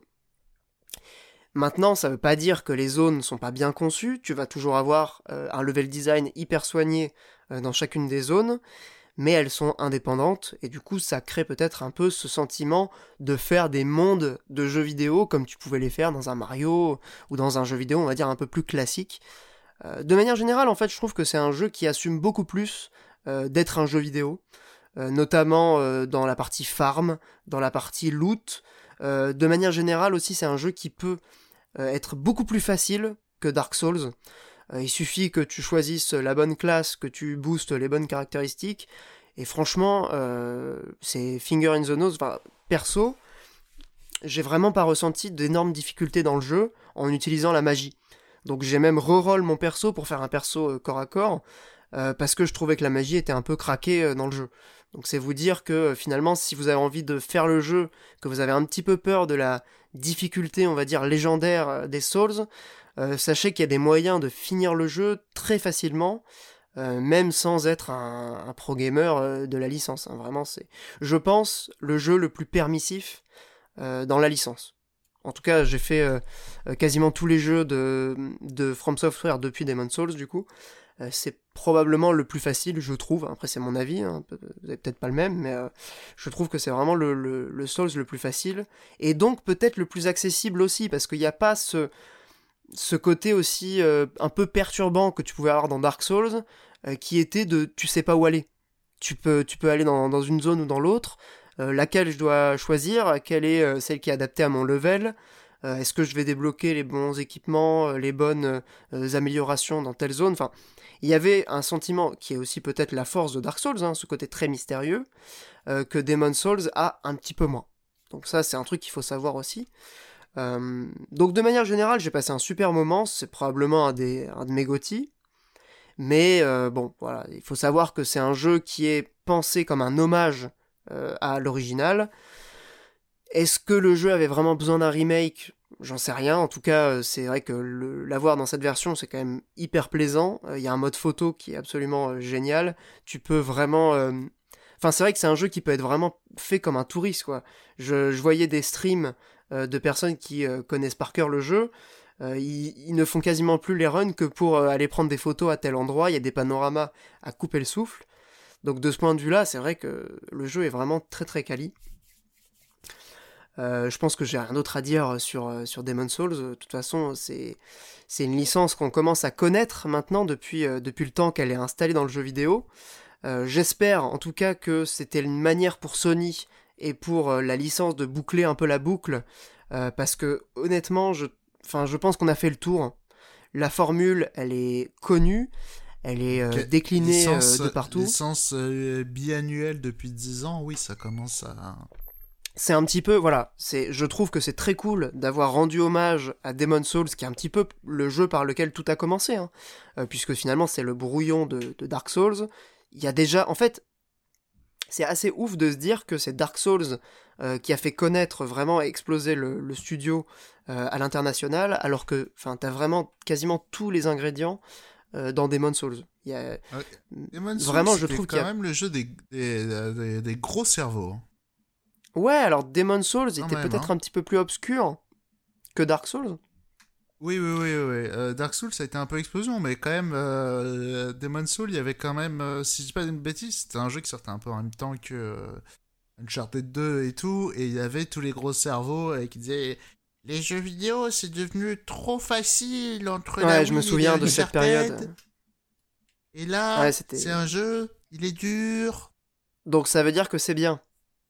En gros, bah, c'était ça. Il y avait un peu de ça, quoi. Enfin, voilà, c'était le genre de jeu, de... c'était le jeu un peu des gogoles euh, dans, dans ce genre-là, quoi. Ouais, surtout que, comme je le disais, euh, pardon, euh, c'est le moins difficile de la licence. Non, mais on a compris. Euh, j'ai très bien compris ce que tu veux dire. C'est Monique. Non, et en plus, je suis d'accord. C'est vrai qu'aujourd'hui, quand on voit le jeu apparaître comme euh, bah, le fer de lance de la ludothèque PS5, hein, parce que concrètement, c'est ça. Il faut aussi se rappeler de ce qu'était le jeu à l'époque, où il a eu son succès critique, il a eu son succès d'estime, mais auprès d'une petite communauté de connaisseurs. Et en fait, il revient après l'énorme popularisation du style par Dark Souls mais euh, moi, je me rappelle des reviews de l'époque où ça me tentait et où je me suis renseigné sur le sur les choses qui en parlaient et franchement, c'était un peu euh, désolé pour ce terme, mais euh, un ovni entre guillemets quoi. Ouais, non, mais je comprends totalement. Surtout que c'est intéressant de voir le parcours finalement du jeu, puisque comme tu l'as dit au moment de sa sortie, il a eu un succès d'estime, mais en termes de com, Sony a totalement abandonné le jeu. Donc c'était, pour rappel, une exclusivité PlayStation 3. Eh, mais euh, c'était pas un jeu Sony en Occident surtout. Alors, c'était pas un jeu Sony en Occident, il est sorti plus tard en Occident. Je crois que c'est Bandai Namco qui l'a édité. Atlus hmm, C'est Atlus. Atlus euh, ouais, c'était Atlus. en tout cas. Atlus aux États-Unis et en Europe, je crois que c'était Atlus aussi, à vérifier, ou peut-être Bandai Namco en Europe. Euh, en tout cas, c'est un jeu qui n'a pas été soutenu énormément par, bah, par son éditeur, et surtout, il faut se dire que euh, Sony ne croyait pas du tout au succès du jeu. Donc c'est vrai que voir aujourd'hui que le remake de Demon's Souls, c'est le fer de lance de la, de la nouvelle console de Sony, euh, c'est quand même, euh, tu vois quand même le, parcours de, des Souls en 10 ans, euh, qui est passé de licence élitiste à la con à jeu quasiment grand public en fait. À 80 balles Pardon. à 80 balles, oui, effectivement. Ça n'a aucun rapport. Non, mais c'est c'est un peu la même chose que Fire Emblem où voilà c'était c'était une licence dont personne n'a rien à foutre à part des tout le monde n'a rien à foutre et puis maintenant voilà c'est devenu la licence des Weeboo avec euh, tous, les, tous les produits dérivés qui vont avec, quoi. Ouais, et puis ça s'est aussi vachement euh, ouvert en termes de public. Oui, mais enfin, les Souls en tout cas. Ce que je veux dire, c'est un peu comme les Souls, ça, c'est des trucs. Euh, quand ça s'appelle, à, un moment, c'était un truc de pouilleux, et puis après, c'est devenu les, les, jeux du peuple, quoi. Et ben justement, et c'est là, c'est là où je trouve le parcours très intéressant, et malgré tout, je, je peux pas m'empêcher de voir euh, dans, la, dans la sortie du remake de Demon's Souls sur PS5 une forme de pas d'excuse parce que ce serait un peu un peu un peu gros mais une forme de mea culpa, tu vois, de, Sony vis-à-vis de From Software qu'ils avaient complètement abandonné au moment de la sortie du jeu. Euh, d'ailleurs, il faut quand même rappeler qu'après Demon's Souls, euh, From Software s'est tourné vers Bandai Namco pour l'édition de Dark Souls. Donc c'est bien la preuve que Sony avait un peu laissé tomber le truc. Et ce qui est encore plus cocasse, c'est que un peu après, Sony est revenu euh, la queue entre les jambes pour dire ok euh, bon vous avez du succès maintenant, on veut bien vous financer un nouveau jeu et ils ont fait Bloodborne sur PlayStation 4. Donc il y a quand même ce truc de euh, revanche sur l'histoire qui est plutôt plaisante et plutôt agréable, d'autant plus que le jeu vraiment est dans un état magnifique et je trouve que le studio du coup qui a, qui a géré ce remake, faut quand même le préciser, c'est le studio donc, qui s'est occupé du remake de Shadow of the Colossus. C'est Bluepoint. C'est un studio américain. Donc on pourrait presque dire que c'est devenu un jeu américain. C'est un jeu américain. factuellement, oui. Et, euh, Actuellement, et, même déjà, c'est quand même un jeu d'inspiration. Putain, alors tu vas dire que c'est un jeu avec des chevaliers, des épées et des dragons. Non, mais oui, qui, parce qui est à l'origine imaginé par les Japonais et qui est remarqué par des Américains. Ah, c'est beau l'organisation. Ouais, mais parce qu'en vrai, c'est un long débat. Euh, en fait, c'est peut-être pas le moment de l'avoir, mais. Euh, parce que. Bref, euh, oui, c'est vrai que c'est un long débat. non, mais je vois ce que tu veux dire, Monique, on et c'est vrai que. sur l'épisode des Gotti où Olbius on en, on en reparlera effectivement de, de Demon Souls. Mais sur l'iconographie du jeu, il y a clairement quelque chose de très occidental. D'ailleurs, euh, Miyazaki l'a toujours assumé. Euh, lui, il s'est complètement euh, inspiré de, bah, de, de, la, de, la, mythologie des chevaliers, de la mythologie de la fantaisie occidentale. et lui, en fait, ce qui est intéressant, c'est qu'il a énormément été inspiré par les livres dont vous êtes le héros occidentaux qu'il avait trouvé, je sais plus, dans son grenier ou une connerie du genre. Après, après ça, c'est la com autour du personnage, évidemment c'est pas là, si je peux me permettre. Bon, bon, on va quand même un peu l'avoir ce débat hein, rapidement. Mais si tu veux, déjà, on peut conclure déjà je me méfie. Excuse-moi, déjà je. Déjà, je me méfie euh, du, storytelling. De, oh oui, euh, oui, mais on en a déjà parlé de ça. En lisant. Oui, mais je me Mais ça n'empêche que le jeu est très inspiré par l'imagerie de, de la fantaisie occidentale. Ça, c'est un fait, tu oui, vois. Mais d'accord. Mais ce que je veux te dire, c'est que euh, très bien, ce qu'il raconte, euh, c'est dans une démarche de communication. Il faut, faut quand même garder ça en tête. Hein. Ces, interviews, il a beau regarder les gens les droits dans les yeux, c'est de la communication. Maintenant, là où tu prêches un convaincu. il faut peut-être un peu plus s'interroger, c'est plutôt sur euh, les précédents qu'il a pu y avoir au Japon, des jeux qui ont déjà eu un peu cette esthétique et tout. Et comment dire, il y a des, y a des trucs avant c'est pas euh, euh, random mec qui a lu des livres de blanc et qui s'est dit je vais faire ce jeu. Faut quand même voir l'affiliation qu'il a pu y avoir et même chez les japonais, notamment sur les jeux PC japonais, il y a aussi ce genre d'esthétique un peu et euh, et des des qu'on s'appelle et des enfin bref, il faudrait un peu plus se pencher sérieusement sur les filiations qu'il peut y avoir. parce que la communication, elle est bien gentille, on, peut bien l'entendre, mais je pense qu'il y a quand même des choses à aller voir. Enfin bref, voilà, c'est pas le lieu d'avoir ce débat. Non mais je suis totalement d'accord, de toute façon Miyazaki il est inspiré par plein de trucs, mais c'est intéressant aussi de voir par exemple le prochain FF, euh, de ce qu'on voit en tout cas des premières images, il a l'air complètement dans ce délire euh, euh, chevalier, complètement occidental, fantasy à la Game of Thrones. complètement occidental, faut le dire vite aussi quand même. Hein. Alors, j'exagère un peu parce qu'il y a quand même les personnages, il y a aussi une, il y a une sensibilité différente, mais je te parle vraiment en termes de, d'imagerie. On est sur quelque chose qui est, bah, voilà, ça pourrait... tous les mecs. Attends, excuse-moi, excuse-moi, je vais pas faire le mec qui contredit à chaque fois, mais quand même le dernier, le dernier FF, pardon. non, le prochain FF, Final Fantasy XVI. Oui, mais tous les mecs, excuse-moi, ils ont des, ils ont des coupes euh, de, de boys band. Euh, mais bien sûr, parce qu'on est dans Final Fantasy. on parle, je te parle des personnages, je te parle vraiment de, de, de, la DA, de l'univers du jeu. Mais la DA et euh, l'univers, attends, excuse-moi, la DA et l'univers, elle ressemble pas à Witcher pouilleux, un peu de sérieux. oh là là, mais quel, mais, mais pourquoi t'es obligé de dire du mal de Witcher? Non, c'est pas, Je, je, dis pas du mal. Je dis juste que c'est. non, juste que c'est une esthétique de pouilleux. C'est pas pareil. Witcher pouilleux. Euh, non, non, mais je dis pas du mal. Geralt, il est, il, est sale et les gens ils sont pauvres. Dans FF, excuse-moi, euh, tout est clean et tout est beau gosse. Un peu de sérieux. Je croyais que c'était une licence de Cassos Final Fantasy. Bah ça c'est aussi mon avis, mais euh, bref, c'est, je vais dire quand tu regardes le trailer, pardon, mais la, la, représentation du Moyen Âge, euh, en tout cas du médiéval que tu as dans, dans FF16, euh, c'est peut-être un peu tôt pour dire euh, oh là là, c'est occidentalisé. Alors il y a un ton plus grave, plus solennel à la rigueur, mais.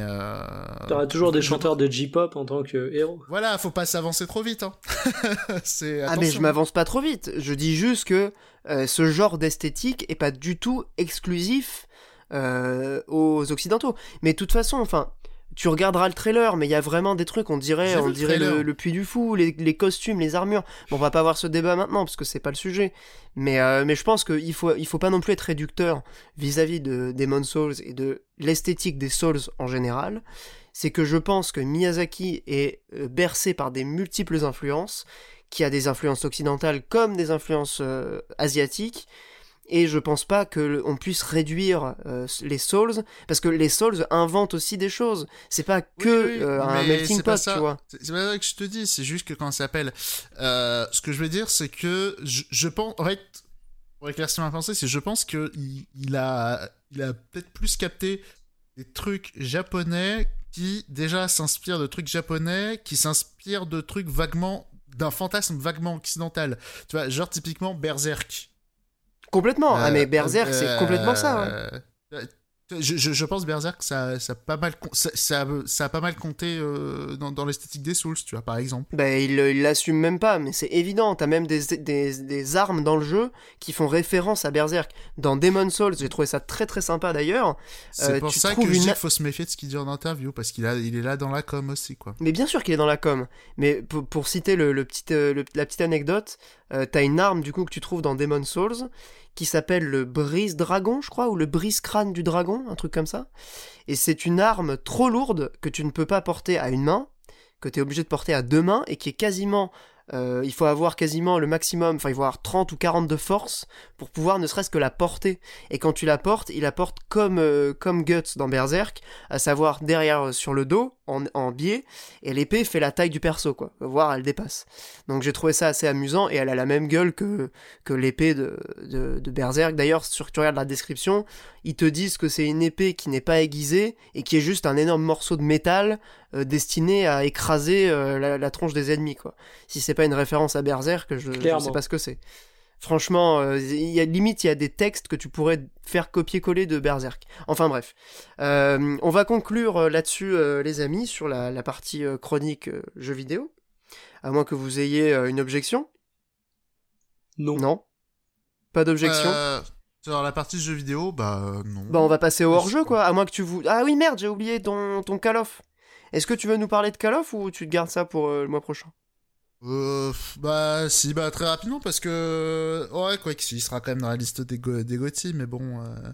oh bah vas-y on t'écoute euh, fais-nous un petit topo rapidement alors du coup bah très rapidement donc j'ai joué au dernier Call of donc euh, qui est arrivé dans le Game Pass ah mais attends mais on parle duquel là? Je parle de Call of the Sea MDR ah hey, hey, hey, on est mort de rire mort de rire et euh, non, bah, très très rapide. Euh, c'est très sympa. Donc Call of the Sea, qu'est-ce que c'est? C'est un jeu d'énigmes à la première personne. Euh, d'aventure et d'énigmes à la première personne. C'est un petit peu une sorte de euh, mais en version euh, bien. Et euh, en version colorée, un peu à la Caraïbe. C'est la Polynésie. La Polynésie, c'est dans les Caraïbes, je suis pas sûr. Je suis Avec des ruines et ce genre de choses, quoi. Ouais. Ça a l'air très joli. Hein. Les, îles, le fantasme des îles tropicales, quoi. Voilà. Vous l'avez. Donc, c'est assez sympa. les énigmes sont sympas. C'est pas très dur, néanmoins.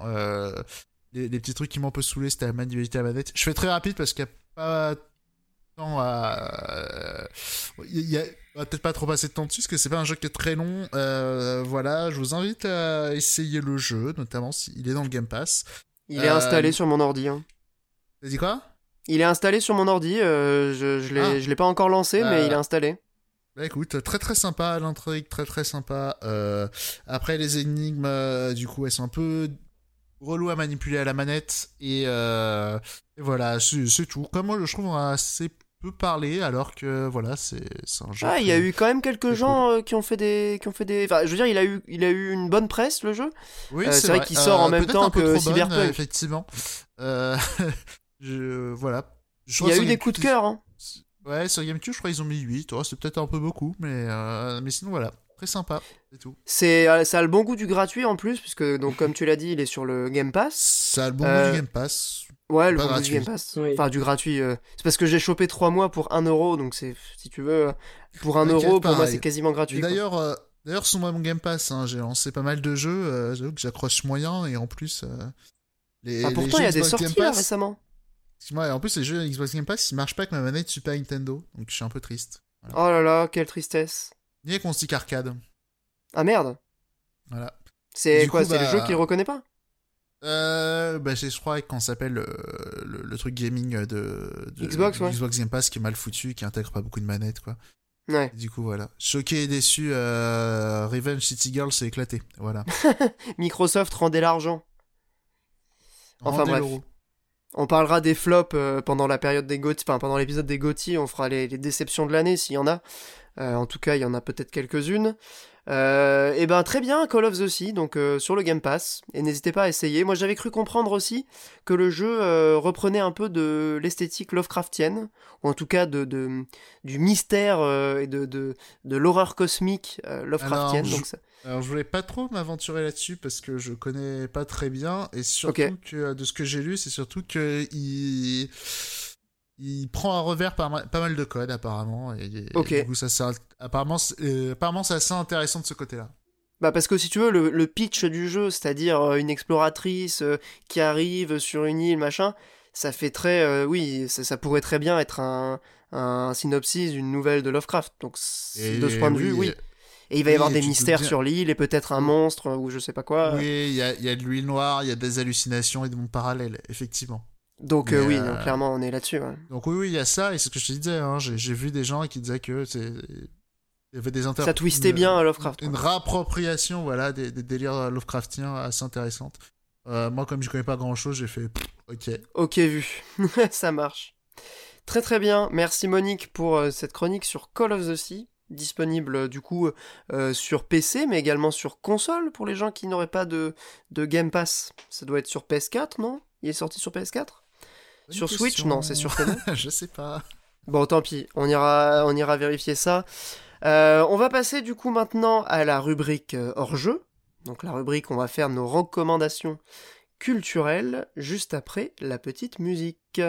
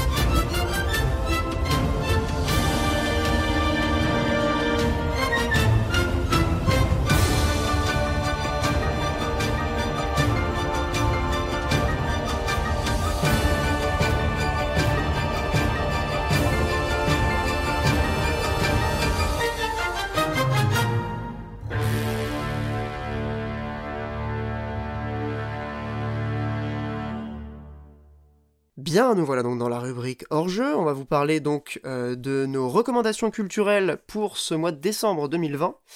Euh, je vais commencer puisque ça y est, je suis sur ma lancée. Alors deux petites recommandations. Euh, je vais commencer par la plus en cohérence avec ce qu'on venait de mentionner, à savoir Call of the Sea, puisque je vais vous parler d'une série de mangas qui est écrite par Gutanabe.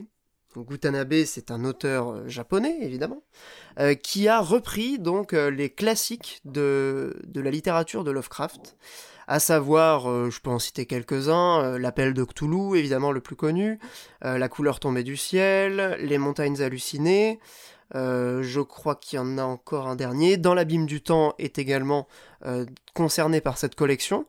Et en fait, c'est une collection euh, toute simple. Hein, euh, je ne sais plus quel éditeur s'occupe de faire ça. Mais euh, le principe, c'est que Gutanabe, avec son style de dessin qui est très particulier mais qui est extrêmement travaillé, va reprendre les grandes histoires de Lovecraft pour leur insuffler une, on va dire une dose de, de, de subjectivité, de sensibilité, puisque il propose son interprétation, sa vision euh, des grands mythes euh, Lovecraftiens, notamment au niveau des créatures. Alors, il faut quand même s'attendre à certains, euh, certaines doubles pages qui m'ont complètement mis par terre, notamment dans l'appel de Cthulhu. Vraiment, il y, a des, y a des moments où, en termes de, dessin, j'ai trouvé ça incroyable. la représentation que tu as de, bah, de Cthulhu, notamment, de certains moments avec le culte, des scènes complètement sombres, hyper malaisantes, des trucs vraiment, vraiment qui peuvent te, prendre au trip. Euh, je trouve qu'il a réussi euh, à saisir ce qui fait le, mystère et l'horreur Lovecraftienne.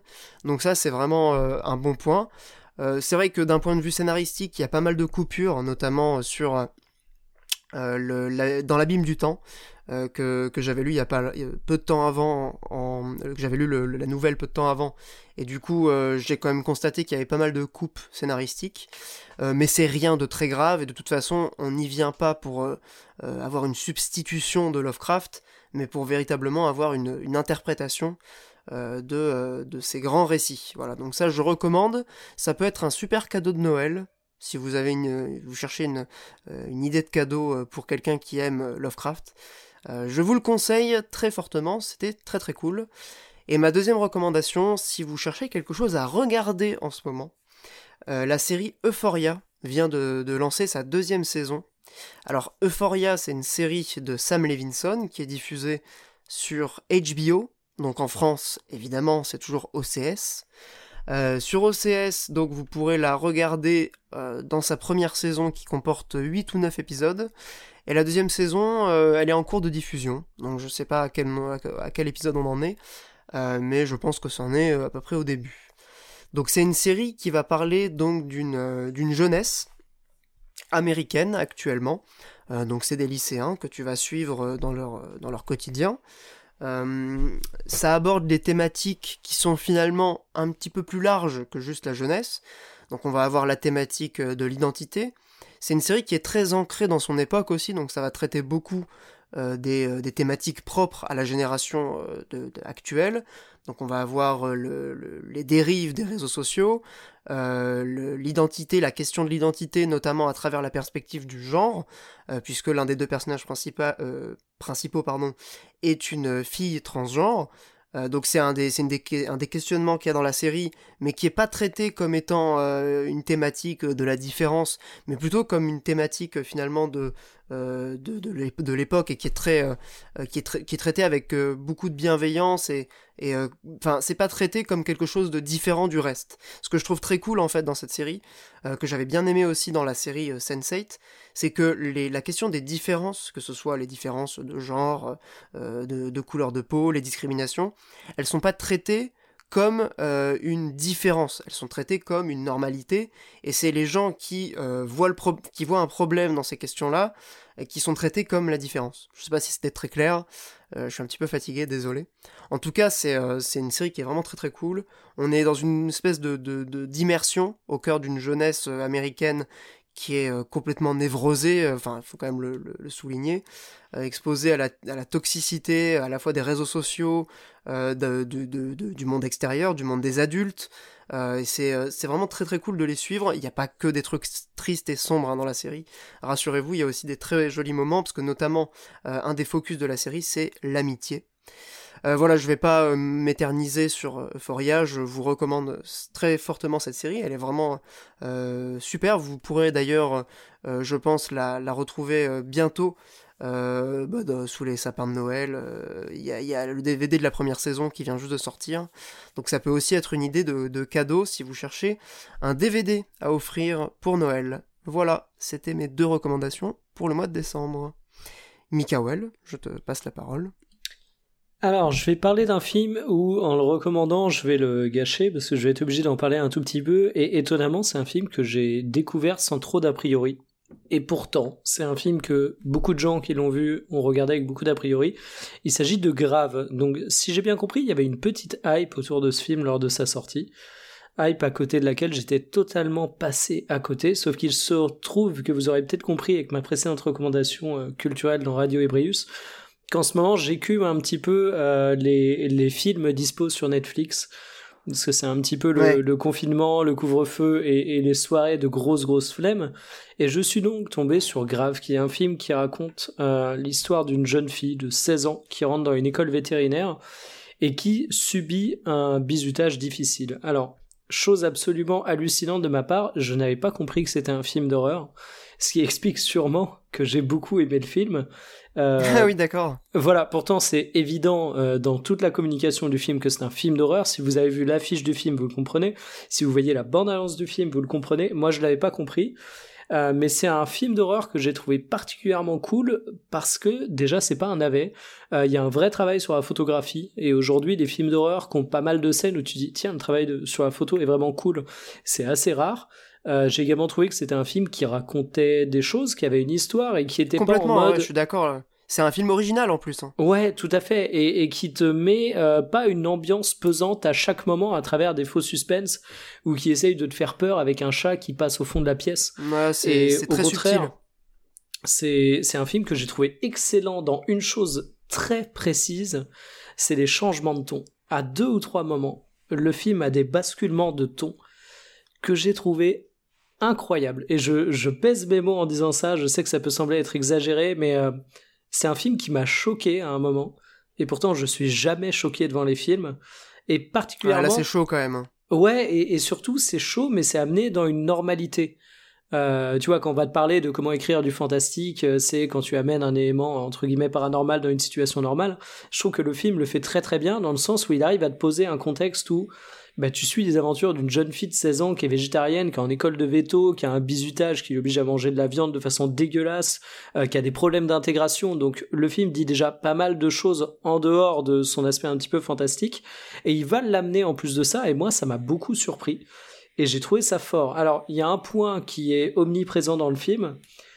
Est-ce que le film a la tension sexuelle qui est le signe des grands films? Ah putain je crois qu'il y a un peu de ça, ouais. Est-ce que t'as compris la ref Il y, a cette ah thématique. Hein. oui, j'ai compris la ref, évidemment. Ah si, si, j'ai compris la ref, t'inquiète. Ah, on l'a tous. La marque des grands films. Alors qu'en plus, je, je, dis ça, mais j'aime pas qu'on troll euh, Julien Chiez bah, sur des phrases sorties gentil, du contexte. Bonjour à Julien Chiez. On lui fait non, mais je tiens à moi, dire. Si j'ai pas, moi, si j'ai pas réagi, c'est parce que j'étais choqué. Hein. Ah, ok. mais non, en plus, j'aime pas ces trolls. J'ai fait purement pour le sport, mais et surtout parce que c'est pertinent. C'est très bienveillant, Julien, t'inquiète. Non, mais en vrai, euh, moi je trouve qu'on troll trop. Mais bref, passons, je viens de faire une vanne dessus, donc je ferme ma gueule. Euh, la sexualité est vraiment au cœur du film, et c'est un thème qui est assez récurrent. Et pour le coup, euh, j'en ai parlé avec pas mal de gens qui ont vu le film, et c'est un truc qui ressort souvent de ce qu'on me dit dessus. Et paradoxalement, j'ai pas trouvé que c'était la partie la plus intéressante, en fait. j'ai même trouvé que là où le film est plutôt subtil dans ses changements de ton, qu'il y a des scènes qui sont proprement superbes et qui fait les choses assez intelligemment, j'ai trouvé que toute la métaphore et le lien entre la partie euh, entre guillemets paranormale et la sexualité est euh, pas vulgaire. Euh, ouais, quand, pas le quand je dis vulgaire, c'est au sens grande ficelle, hein, c'est pas au sens la vulgarité. Euh, mais j'ai trouvé ça un petit peu moins fin que le reste du film et, et je me suis même demandé si c'était pas là pour pas attirer un petit peu le chaland, ce serait exagéré. Mais dans tous les cas, une très très bonne découverte et en soi euh, un film d'horreur original, comme tu disais, Olbius. Ouais, c'est un film de genre. En plus, c'est un film français. Hein. Faut le rappeler quand même que c'est un film français. Ouais, tout à fait. Et, et qui est vraiment très cool sur sa capacité à jouer sur des cordes différents que ce que font les films du genre habituellement. Et, ouais, je, te rejoins totalement. Qui peut te faire bugger, qui peut te faire bader, qui peut te faire choquer. Euh, il y en a pas tant que ça finalement. Souvent, soit t'as des films euh, entre guillemets normaux qui sont pas dans le domaine de l'épouvante, qui sont des très bons films, qui peuvent avoir des, moments un petit peu choquants, mais mais qui sont quand même relativement différents. Soit des films purement d'horreur et on doit le dire, la majorité de ce qui est produit là-dedans, c'est quand même pas des films absolument incroyables, même s'il y a des exceptions évidemment. Euh, Grave, c'est un petit peu un candidat qui sort du lot et pour moi, c'est un truc que j'abordais sans aucun a priori, ce qui n'est pas le cas de tout le monde à mon avis, étant donné qu'on a beaucoup parlé du film encore une fois, et euh, excellente surprise. Ouais, je trouve que la, question aussi du traitement de la bah, de, de euh, parce que le, personnage est végétarien, il y a tout hmm. un. Bon, je vais pas spoiler le film, mais il y a tout un discours voilà, c'est que je voulais pas euh, spoiler, euh, c'est pour ça que. Non, mais il y a un discours là-dessus. Bon, vous attendez. Enfin, je vais pas vous raconter quoi, mais disons que c'est pour moi le là où le film est vraiment intéressant parce qu'il est très subtil. Il est pas, il est pas de, avec ses gros sabots habituels qu'on peut avoir dans ce genre de de propos, parce que il y a quand même un propos dans le film. C'est quand même hmm. intéressant aussi un film de genre qui a du qui a du sens. Euh, comme tu l'as dit, c'est pas tous les jours qu'on voit ça, donc je, je me joins à ta recommandation et je, je l'appuie euh, très, euh, très chaleureusement parce que j'ai beaucoup kiffé. ce film également que j'avais vu au cinéma. Voilà, Monique, facile à consommer si vous. il est sur Netflix maintenant? Ouais, tout à fait. C'est pour ça. Moi, je faisais, je me perdais sur Netflix, donc. Super, bah vous avez aucune excuse, hein, franchement. Matez-le, il est très très cool. Monique, je te passe la parole si tu as une recommandation euh, culturelle, n'est-ce pas? Eh oui, parce que Noël arrive, euh, vous vous parlez de vos trucs euh, sombres de émo là. Et moi, ce que je propose du coup à nos auditeurs, c'est un voyage dans le temps. c'est une machine à voyager dans le temps que je vous propose sous la forme d'un compte Instagram ou Facebook, il me semble, qui s'appelle Skyblog Museum. Voilà, c'est des vieilles images de Skyblog euh, de Skyblock perdu qui remonte à la surface, voilà. Euh, c'est voilà, c'est c'est ouf. Euh, voilà, tu, tu revois des voilà, juste c'est ouf de se souvenir voilà de du, du, net perdu, tu vois. Genre c'est un peu c'est un peu l'Atlantide du web français Skyblog. Vous aviez un Skyblog vous? Bah quand j'étais au collège, mais comme j'étais déjà un peu méprisant et tout, moi je suis très vite passé à MySpace. Oh putain, le hipster, mais le MySpace hipster aussi, euh, MySpace aussi, l'Atlantide du web tout court. Hein. Mais en vrai, euh... Olbius, est-ce qu'on n'est pas un peu trop jeunes tous les deux pour avoir un Skyblog? Ah, moi j'ai eu un Skyblog, hein. je m'en souviens très bien. Alors c'est moi qui, qui faisais partie de l'élite et qui a méprisé ce truc, euh, autant pour moi c'est peut-être moi c'est toi, ouais. C'est peut-être moi l'élitiste. C'est moi j'étais persuadé que j'étais trop... Euh... Parce que tu vois, tu me parles de l'époque MSN et tout, ça me parle, mais les Skyblogs, j'ai pas souvenir d'avoir vraiment passé ma vie dessus, quoi. Euh, bah, ah, les Skyblock, ça a été gros jusqu'à assez tard, hein, jusqu'à genre 2008-2009. Euh, après, il me semble, enfin, après, quand même, je crois passer 2006, c'était quand même Malice TV, hein, les Enfin, en, vrai, ça allait assez vite, hein. Euh, parce que j'avoue que moi, j'ai Internet très tôt, et c'est vrai que euh, Skyblock, tu, Enfin, d'une manière générale, les, les, premiers pas des gens sur Internet, c'était un truc de ouf, quoi. Ouais, c'est exactement vraiment, ça, vraiment, tu te disais, mais quand même, le monde, il est vraiment peuplé de vrais imbéciles. Euh, et là, on les voit. Mais même Facebook euh, au départ, tu vois, quelques années plus tard. Euh, ouais, ouais, pareil. Mais après, moi, je mets ça sur le coup de d'un ressenti d'ado, d'un ado qui, qui, voilà, qui avait eu accès à Internet un peu plus vite et qui prenait déjà, qui prenait systématiquement tout le monde de haut. Donc, donc forcément, je nourrissais mon mépris avec ces nouveaux outils et les nouvelles technologies. Mais voilà, Skyblog Museum, c'est pas mal. Ça fait remonter, voilà, autre époque. Euh, Skyblock, ça existe encore d'ailleurs. Euh, Sérieux On peut retrouver ces vieux ah. Skyblogs ah, ah, mais euh, attends, tu vas, tu vas te dire que tu n'as pas fait le nécessaire pour faire disparaître toute trace Bah écoute, si je crois que j'avais fait ça il y a longtemps. Retrouver ça. Là, il y, a des, y a des gouttes de transpiration qui commencent à, faire. Ah ouais, j'ai trop peur là maintenant. Je vous déconseille d'aller regarder parce qu'il est difficile à retrouver à mon avis. Ça peut être le jeu, tu vois, d'essayer de retrouver le skyblock caché de Pierre. Oh là Est-ce que, le jeu... Est-ce que le jeu de piste est faisable ou pas? C'était Je pense qu'il est supprimé. Hein. Je crois que j'avais fait les, justement la démarche de le supprimer il y a quelques temps. Ah bah oui. Mais c'était il y a déjà plusieurs années, donc j'avoue que j'ai un doute, ah, mais, je pense que si. Ça a été fait très vite, moi de mon côté. Hein. Évidemment. Ne pas laisser de traces, tu vois. J'avais déjà compris. Du coup, le, le, le, site, c'est quoi le, la page?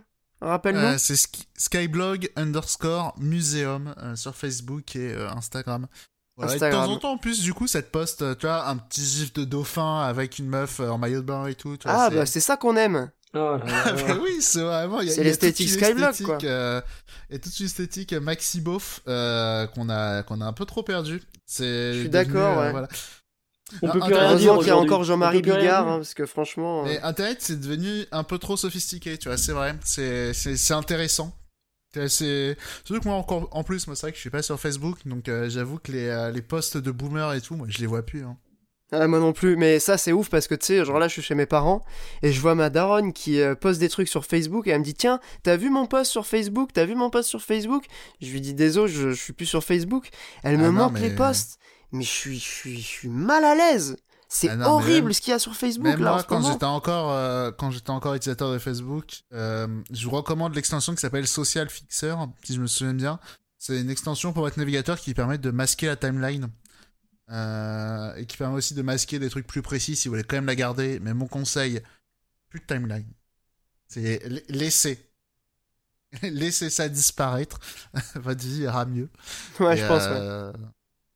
Et ouais, non, parce qu'en plus, c'est vrai que Facebook, euh, c'était vraiment. Ce principe, c'est malaisant parce que bon, il y a des gens que t'as croisés euh, dans ton parcours de vie. Euh. Putain, là, je suis en train de regarder sur Skyblog Museum. T'as un gif de, de, de, de, tigre blanc dégueulasse qui fait Moi aussi, je danse la tectonique. C'était l'époque tectonique. mais c'est ça qu'on aime. Ah, vous vous en souvenez l'époque tectonique C'est ce genre de poste, tu vois. Mais c'était trop bien ce site. Je, je suis très content de découvrir ça. Merci Monique je suis très fan. Et tu vois, genre, en plus, il y a des petits, euh, des petits trucs un peu people euh, à l'ancienne. Genre, il y, a il y a une photo d'Arthur là avec un poème euh, de Bolos. Il y a un petit gif qui fait un morphing entre Garou et, et Arthur. Tu vois, c'est vraiment. entre Garou et Arthur. Oh là là, mais septième cercle de l'enfer. Quelle horreur. Mon dieu. bon, bah, on va bien rigoler, hein. Un petit peu de bonne humeur en cette fin d'année qui est quand même un peu triste ça fera pas de mal. En tout cas, euh, je propose qu'on conclue là-dessus. On peut donner rendez-vous à nos auditeurs euh, dans, deux semaines pour l'épisode des GOTY. Un épisode où on va faire nos tops de l'année. Euh, on a le temps d'y réfléchir d'ici là. J'espère en tout cas que l'émission vous a, vous a plu. N'hésitez pas à la partager comme d'habitude. les commentaires sur YouTube. vous pouvez mettre des étoiles sur. comment ça s'appelle? Apple Podcasts, euh, voilà, vous savez quoi faire de toute façon. Euh, on vous dit à dans deux semaines et à bientôt. Des bisous.